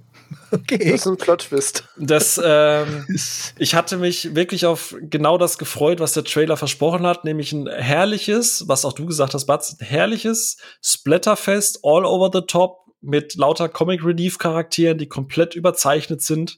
Gerade bei diesem Shot, weißt du, mit mit mit ähm, äh, Schweighöfer mit dem mit dem mit dem mit dem Baseballschläger, wo die Kamera rumgeht, da dachte ich mir so, okay, das wird so was ähnliches wie äh, fuck, scheiße, wie hieß diese Capcom Serie, äh, Film Filmserie, äh, Spielserie, äh, die mit den Zombies ähm, Zum Glück Ja, gab es da nicht so viele. Ja, äh, Dead Rising. Dead Rising, genau. Ich dachte halt, dass es so Dead Rising äh, Teil 1 Vibes hat, weil einfach komplett all over the place und, und einfach Spaß und Fun und dazu so ein bisschen Oceans oder sowas. Nichts davon habe ich bekommen. Nichts. Die Intro-Montage, 10 Minuten, sind genau das, was ich haben wollte und danach kommt nichts mehr da. Nichts mehr. Nichts. Null. Ich kriege gar nichts. Warum, Ja, hat, der, warum hat er seine beschissene der Spa- Kreissäge dabei? Der benutzt der, der, Spa der, der Spaß an, an ähm, Heist-Filmen ist ja eigentlich auch, am, dass du diese, so soll es eigentlich ablaufen, zack, und dann gehen wir raus und wir äh, zünden uns eine Zigarre an und alles ist geil gelaufen. Und dann siehst du, wie es halt wirklich abläuft und du bist als Zuschauer halt so dabei, weil du halt so diese ganzen Steps kriegst. Und ich fand das, diesen Heist, der hat kein Gespür für, wie man einen geilen Heist erzählt. Ähm, weil du halt an bestimmten Stellen mitzittern sollst, wenn du halt weißt, sie weichen gerade sehr vom Plan ab, aber es war halt alles so wie, ja, und dann kommt halt so ein stinknormaler, Leute gehen halt, und es wirkte eher so ein bisschen, als wenn er sich ganz viel bei Alien abgeguckt hat hier. Also die mit dem Stirnband ist ja eigentlich Vasquez aus Alien rausgerissen und hier nochmal Ja. reingesetzt, oder? Ja, also mit den Kameraspielereien ist mir wurscht. Was mich gestört hat, ist, dass er zum ersten Mal digital gefilmt hat, was man gesehen hat. Mir hat dieser gritty, also egal ob Batman wie Superman oder sonst irgendwas, ich liebe den Grain in seinen Filmen. Das hat mir in allen seinen Filmen richtig gut gefallen. Äh, der hat mir hier einfach gefehlt, weil der hätte einfach zum Setting gepasst. Wie du es gesagt hast, äh, Vegas abgehalftert, helles Licht, trockenes Bild und dann will ich diesen Grain spüren. Ich will zu Hause auf der Couch röcheln, weil mir der Staub in die Fresse fliegt und nichts davon sehe ich. Ähm, er hat ja, äh, das ist ganz interessant vielleicht, der hat ja extra aus Japan alte Leica-Linsen äh, einfliegen lassen, die er bei eBay gekauft hat, weil er Lust hatte, mit denen rumzuexperimentieren und so fühlt sich dann halt teilweise an. Ich finde, es gibt ein paar Shots, wo das mit dem Fokus super gut funktioniert. Äh, Gerade wenn es so darum geht, seid jetzt mal ruhig und wir müssen die Anspannung einfangen, aber manchmal denke ich mir so, fuck. Die einzige Szene, wo ich echt sage, die hat richtig Bock gemacht, war die mit diesen stillstehenden, schlafenden Zombies. Das war so intens. Das hat mir, das hat mir Spaß gemacht. So. Aber ansonsten, ich, ich, ich fand die Figur, ich würde den tatsächlich, glaube ich, auch noch mal gucken. Ich würde mir den wahrscheinlich auch in einem schönen Stilbook ins Regal stellen. Vielleicht müsste ich den auch noch mal. Erinner, erinnerst du dich an diese eine Szene, wo ich gedacht habe, das ist echt Studentenfilm? Ganz kurz, ich glaube, ist das Spoiler? Oder, äh, weil Spoiler würden wir gerne vermeiden. Nee, ist kein Spoiler, Okay. das geht nur um eine Szene. Das ist hier mit der, mit der weiblichen Ober-Zombie äh, da, Mhm. wo halt so, so, so Glitzer, äh, so Bildflares äh, Flares drin sind, aber die halt so prismenartig aussehen. Mhm. Und das, das, das lässt da halt unglaublich lange stehen und das wirkt halt echt so wie Studentenfilm. Du hast es zufällig geschafft, obwohl du eigentlich nicht so richtig gut bist als, als Student. Ähm, hast du hast du irgendeinen Schuss gemacht, wo du denkst, oh, das sieht so schön aus. Und es war vielleicht auch nicht mal Absicht, sondern es ist irgendwie so einfach passiert. Und dann kannst du dich, obwohl es eigentlich nicht so richtig in den Film passt, nicht dazu durchreißen, das rauszukürzen und lässt es viel zu lange stehen. Und genau das, bei de- der Szene habe ich gedacht, so, ja, das hat gerade so ein schönes Prismending da gemacht, aber die Szene ist trotzdem eigentlich schon seit 20 Sekunden vorbei. Jetzt schneid doch endlich weg. Hm. Ja, also es gibt viel, was ich dran mag. Also wirklich, ich bin einfach nur wahnsinnig enttäuscht, einfach weil ich genau das erwartet habe, was René gerade eben so schön beschrieben hat. Ich dachte eigentlich, und das am Anfang, relativ am Anfang, das ist kein Spoiler, sagen die, das sind ausgetrocknete Zombies und wenn's, und dann äh, gibt's so einen Hint darauf, falls es regnen sollte, könnten die ja quasi wieder zum Leben erwecken. So, das fand ich einen wahnsinnig spannenden Ansatz und ich dachte mir jetzt, okay, du machst jetzt diesen Heist, dann ist alles cool, jeder hat quasi seine Knarren in der Hand und zwei Taschen mit Geld und dann ist die, Häl die letzte Hälfte des Films ist dann einfach nur ein Schnetzelfest. Darauf hatte ich mich halt irgendwie gefreut. So, und nichts davon bekommst du.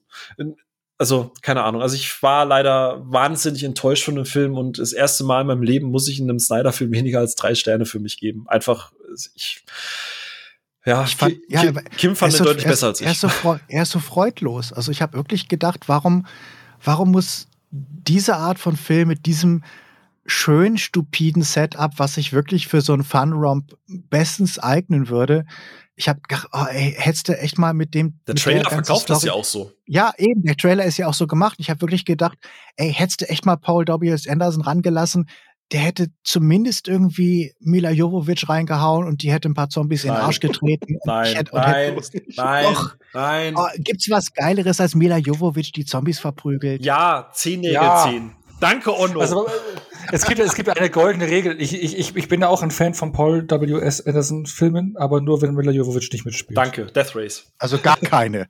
Also gibt es dann außer Event Horizon irgendwas, wo sie ja, nicht Death dabei ist? Alien vs. Predator, Model Combat, äh, mag ich alles sehr gerne. Death ja, das stimmt, die mag ich auch, aber ich finde den eigentlich völlig äh, untersch unterschätzt, den Typen. Also, weil. Ja, äh, ich finde auch gerade Alien vs. Predator voll unterschätzt. Oder was heißt unterschätzt, aber warum der ja, so Okay, den mag ich, den mag ich nicht. Ich, da mag ich den Doch. zweiten sogar lieber und der zweite ist echt, echt? gut. Der, Boah, der zweite ist Alter. echt nicht gut, aber ich mag den, der erste, ich finde den ersten richtig gut. Aber der ja. erste ist halt so blutleer, der ist halt so, ist halt so ein ja, Kinderfilm in einer Erwachsenenfilmserie. Aber, aber, aber die Atmo, die mag ich. Aber das ist, glaube ich, jetzt zu viel Ex ja, okay, okay, ja, gerade. Aber, äh, ja, man darf was halt bei dem sagt. Film echt nicht zu viel nachdenken. Ne? Also du kannst auch theoretisch das Squad auseinandernehmen. So, da zeigen sie hier bei diesem Gooseman extra, dass er irgendwie den krassen YouTube-Channel hat, weil er irgendwie der krasse Zombie-Killer of the Week ist.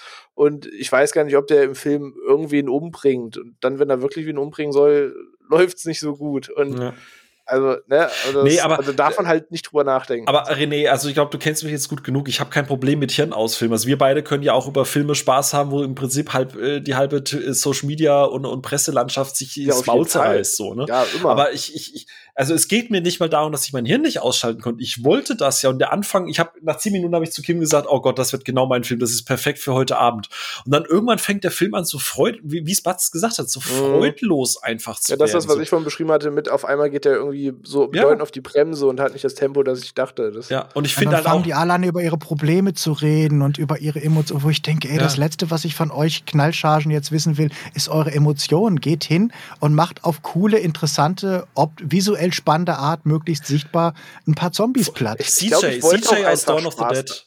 Ja, ich glaube, ich wollte auch einfach Spaß damit haben und habe mir dann so rausgepickt, was mir gefällt, wie diese Bromance aus Fender Row und Schweighöfer zum Beispiel. Und so hm, hat mich dann daran das, so ein bisschen. Aber das ist fein. Das ist alles fein. Auch Schweige. Ich mag das alles, aber das wird immer wieder unterbrochen. Ich glaube, wenn du den Film halt straffen würdest und dich ein bisschen mehr auf dieses Heiß-Thema äh, konzentrieren würdest oder mehr aufs Blätter-Thema oder so. Keine Ahnung. Es ist immer so coole Szene, coole Szene, coole Szene. Oh, ich finde ja auch meine, die wie, wie verbrecherisch ist es, Bautista nicht lustig sein zu lassen.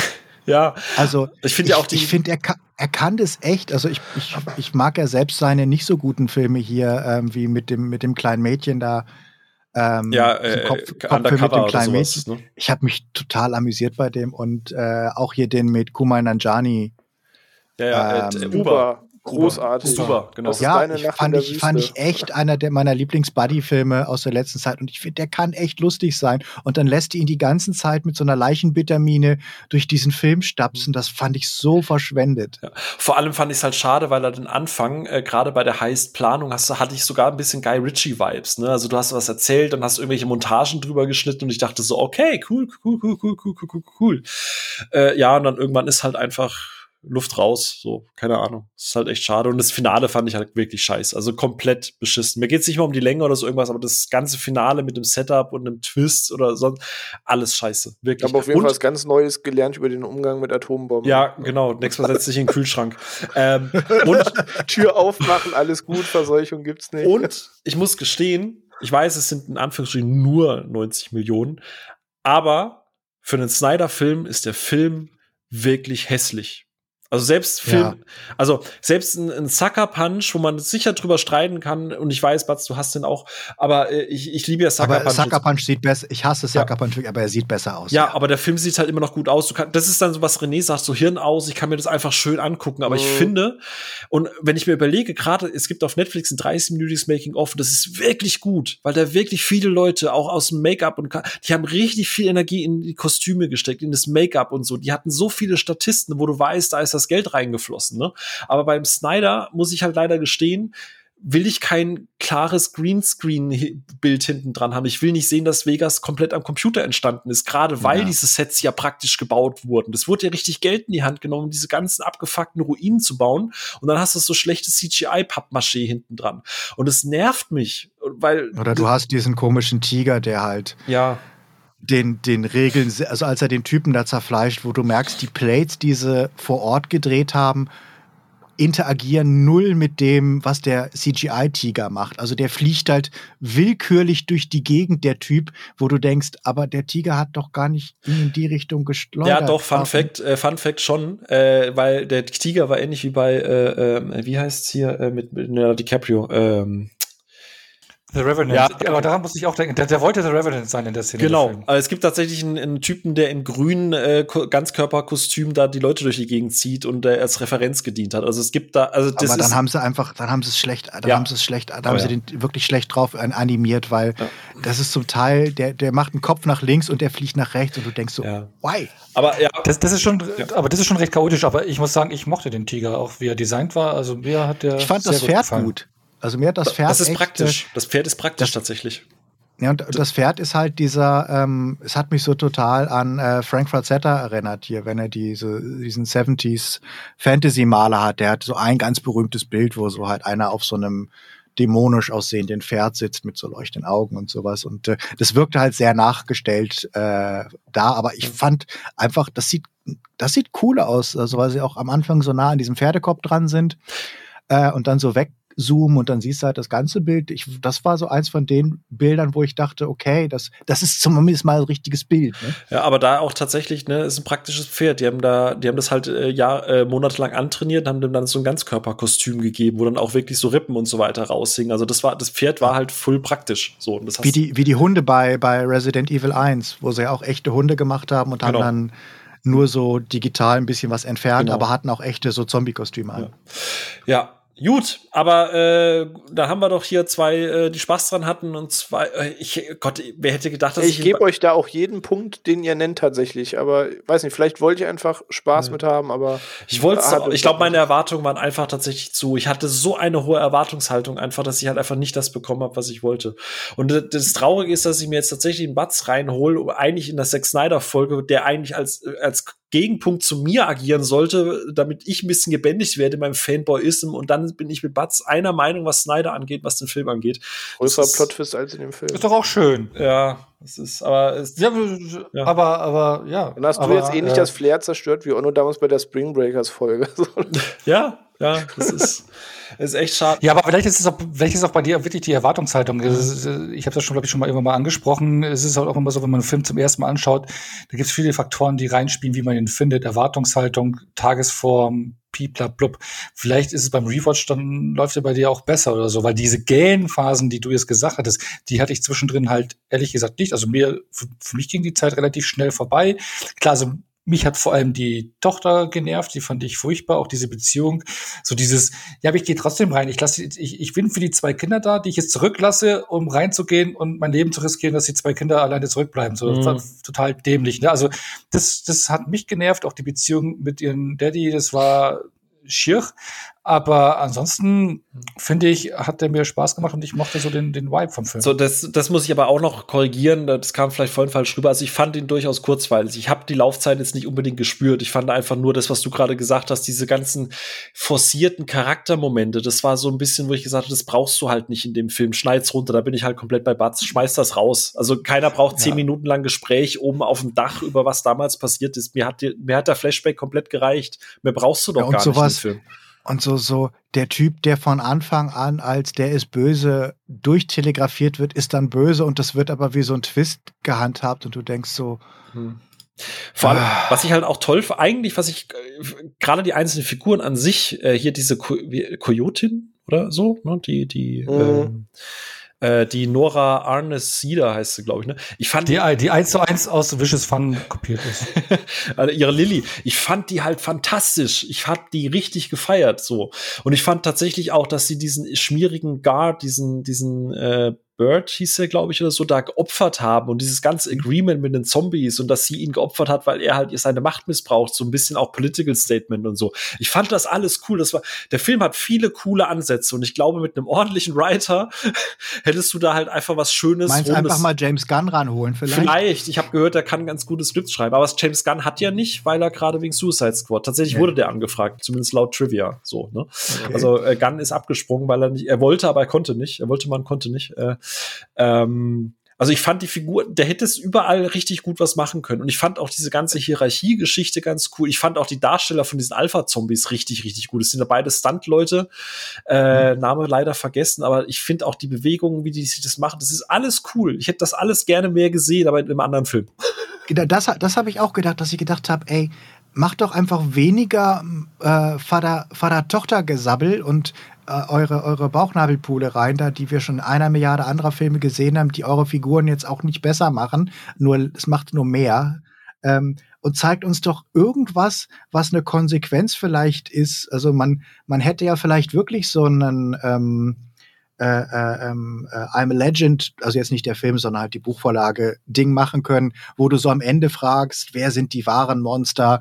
Sind vielleicht, gab es da nicht eine existierende Zivilisation, wo die Arschlöcher jetzt reinkommen und sehen die Zombies nicht vielleicht die als Monster, aber so weit geht der Film halt nicht, sondern er macht halt zum Schluss einfach, ist es halt der Big Bad und ähm, hm, also ich, wo ich gedacht habe, man könnte doch echt was draus, draus machen aus dieser ganzen, da sind halt Zombies, die halt nicht wie alle Zombies sind und da findet eine Evolution statt. Also das, was halt, ähm, was halt so bei, bei Romero sich ja durch drei Filme zieht. Du mhm. hast es ja so am Anfang sind die ganz frisch, dann äh, haben sie halt äh, die ersten Zombies, die halt so ein bisschen Intelligenz entwickeln äh, und dann hast du halt im dritten Teil welche, äh, wo, wo der eine dann zum Schluss als Retter sogar auftritt und so. Ähm, ja. Warum macht er da nichts draus aus dem Scheiß? Vor allem, du hast ja auch noch diese Andeutung mit Thema auch Familiengründung innerhalb von, von Zombies und ja, Kultur. Genau, also du hast, du hast da, dieses, die Zombies versuchen und, und du machst, das ist, wirkt wieder so wie, ja, wir machen da jetzt aber noch das. Macht das im Hauptfilm. Ist mir scheißegal, ob ihr jetzt noch ein, ein Spin-off oder eine Comicserie oder ein Kurzfilm. Ich will das nicht. Ich will, dass ihr sowas im richtigen Film verhandelt. Ja, das ist richtig. Ha, naja, aber ich äh, bin da, glaube ich, bei Ono. Ich glaube, ich würde sagen, äh, wenn, wenn alles mal wieder so ein bisschen normaler ist dann, äh, und man sich auch mal wieder treffen kann, dann würde ich vielleicht einfach mal dazu aufrufen, bei dir einen kleinen Grillabend zu machen. Ich bringe ein bisschen Legendario mit. Und dann gucken wir den vielleicht einfach noch mal bei dir auf dem großen Screen und so, damit das so ein bisschen mehr Kino-Feeling ist. Und vielleicht mit, mit der zweiten Sichtung wird es ein bisschen besser. Aber tatsächlich aktuell bleibe ich erstmal bei meinen zwei von fünf. Leider so sehr es mich, also ich glaube, gerade ihr beide, René und Ono, ihr wisst, wie sehr mir das da das Herz bricht, wenn ich sowas sagen muss. ich kann es mir Aber ich glaube, mit, mit dem Legendario wird es auf jeden Fall besser dann. Ja, auf jeden Fall, wenn die Flasche intro, dann auf jeden Fall. Ich wollte gerade sagen, also Alkohol hilft bei dem Film ganz, ganz, ganz sicher. ja. Vielleicht auch einfach die Farben ein bisschen hochdrehen, mal so, wenn man dann guckt. Aber wenn ich, sagt. ja, aber wenn ich was Positives aus diesem Film rausziehe, Batz hat gesagt, dass er Justice League von Zack Snyder tatsächlich gut findet. Und ich finde, und, und Dawn of the Dead. Das heißt, wir haben zwei Filme, die ich jetzt mit dem Batz irgendwann mal gucken kann, die Zack Snyder sind, wo er nicht schreiend aus dem Fenster springen möchte. Das ist schön. Das ist, weißt du, haben wir auch mal was geschafft. Und wir können das so zusammenschneiden, dass Batz gleich sagen wird, er liebt Zack Snyder. Und dann ist alles gut, dann ist die Welt für ja. mich in Ordnung. Beim nächsten äh, Nolan-Podcast hole ich den Batz dazu. Ja, und dann wenn er nicht doch noch sein Traumprojekt äh, von Ayn Rand umsetzt, dann äh, The, the, the Fountain oder sowas. Ne? The Fountainhead, ey. Keine das Ahnung. ist, glaube ich, das das ist so furchtbar. Das ist halt so die, die Bibel aller Republikaner und aller, aller, oh. aller Alt-Right-Leute. Oh, okay, schwierig. Ja. Gut, ja. dann äh, danke ich, äh, Batz, äh, dir auf jeden Fall. Viel Filmwissen und viel Trivia. Dankeschön dafür. Äh, sind wir ein bisschen heute länger geworden als sonst, aber äh, waren viele äh, spannende Insights auf jeden Fall. Ähm, René Onno, wir danke euch auch. Ich äh, hoffe, ich darf trotzdem. Äh, nee, nächstes Mal bin ich ja gar nicht dabei. Haha. Wollt ihr schon einen Ausblick geben, was nächste Woche kommt? Sehr gut. Und äh, mit diesem Ich google gerade, aber ist für nächste Woche noch, steht noch gar kein Thema. Ja, dann stimmt. Die elfte Folge haben wir noch gar nicht. Wir haben, wir haben alles. Wir haben wir 9, 10, 12, 3. ja, genau. Okay, na gut. Äh, dann kein äh, Teaser an der Stelle. Äh, Batz, ich danke dir nochmal äh, ganz, ganz herzlich für deine Zeit. Ja, René, war, Onno, euch beiden auch. War sehr cool bei euch. Hat mich, freut mich, danke. Wäre jetzt natürlich schlimmer, wenn du rausgehst und sagst, oh Gott, was für Arschlöcher. Nee, ich, ich mochte das tatsächlich, also ich habe ja mit, mit Demon Podcast, ähm, wo wir sehr viel unstrukturierter reden. Äh, und ich mochte dieses, dieses, ich fand das sehr gut, dass wir hier einen klaren Plan hatten, muss ich tatsächlich sagen. Also äh, hat, hat, hat mir sehr gut gefallen. So. Gut, das, äh, da klopfe ich mir mal heute für die heutige Moderation auf die Schulter. So. Und äh, René hast du gehört, ne? Äh, und ansonsten äh, danke euch da draußen, wie immer fürs Zuschauen. Uns interessiert natürlich, wie hat's euch gefallen? Wir hatten ja auf Twitter schon ein bisschen abgeklopft. Äh, eure, euer erstes Stimmungsbild war auch tatsächlich eher im negativen Bereich. Äh, dementsprechend sind äh, heute René und Onno äh, mit ihren positiven Wertungen fast eher so ein bisschen in der Minderheit, ne? würde ich mal sagen. Aber ja, auch wenn ich so auf meinen Letterbox-Schnitt gucke von den Leuten, die ich äh, folge, trifft es Minderheit ganz gut. aber, aber René ist ja wieder der Edgelord geworden, jetzt ja. wieder 15. Und Onno ist einfach zu lieb, um einfach böse zu sein. Das ist einfach deswegen, ja, du bist ja auch als erdendes Element, deswegen auch hier. Ja, eben auch Spring Breakers, wo ich draufhauen wollte, konnte ich beim zweiten Ja, das ist, ist aber schön. Da, hab ich, äh, da haben wir uns doch einigen können, dass du den doch nicht so scheiße findest. Sehr schön. Ähm, wir hören uns dann quasi äh, ab nächsten Dienstag wieder zur elften Folge, was auch immer das dann sein wird. Und ansonsten. Da guckt ihr die kompletten Resident Evil Filme und du wirst lernen, dass die gut sind. Ich habe gerade eine Funkstörung. Hallo? Hört, hört. Wie, wie, wie, wie, oft müssen wir die gucken, um das festzustellen? Das Blöde ist ja, die sind ja auch wirklich, also man, das ist ja so, so eine Odd-Even-Regel. Erster okay, zweiter ist scheiße, dritter ist sehr gut, vierter ist scheiße, fünfter ist wieder ziemlich gut, sechster und siebter sind, glaube ich, beide kacke. Könnte auch Saw sein. so. Tschüss.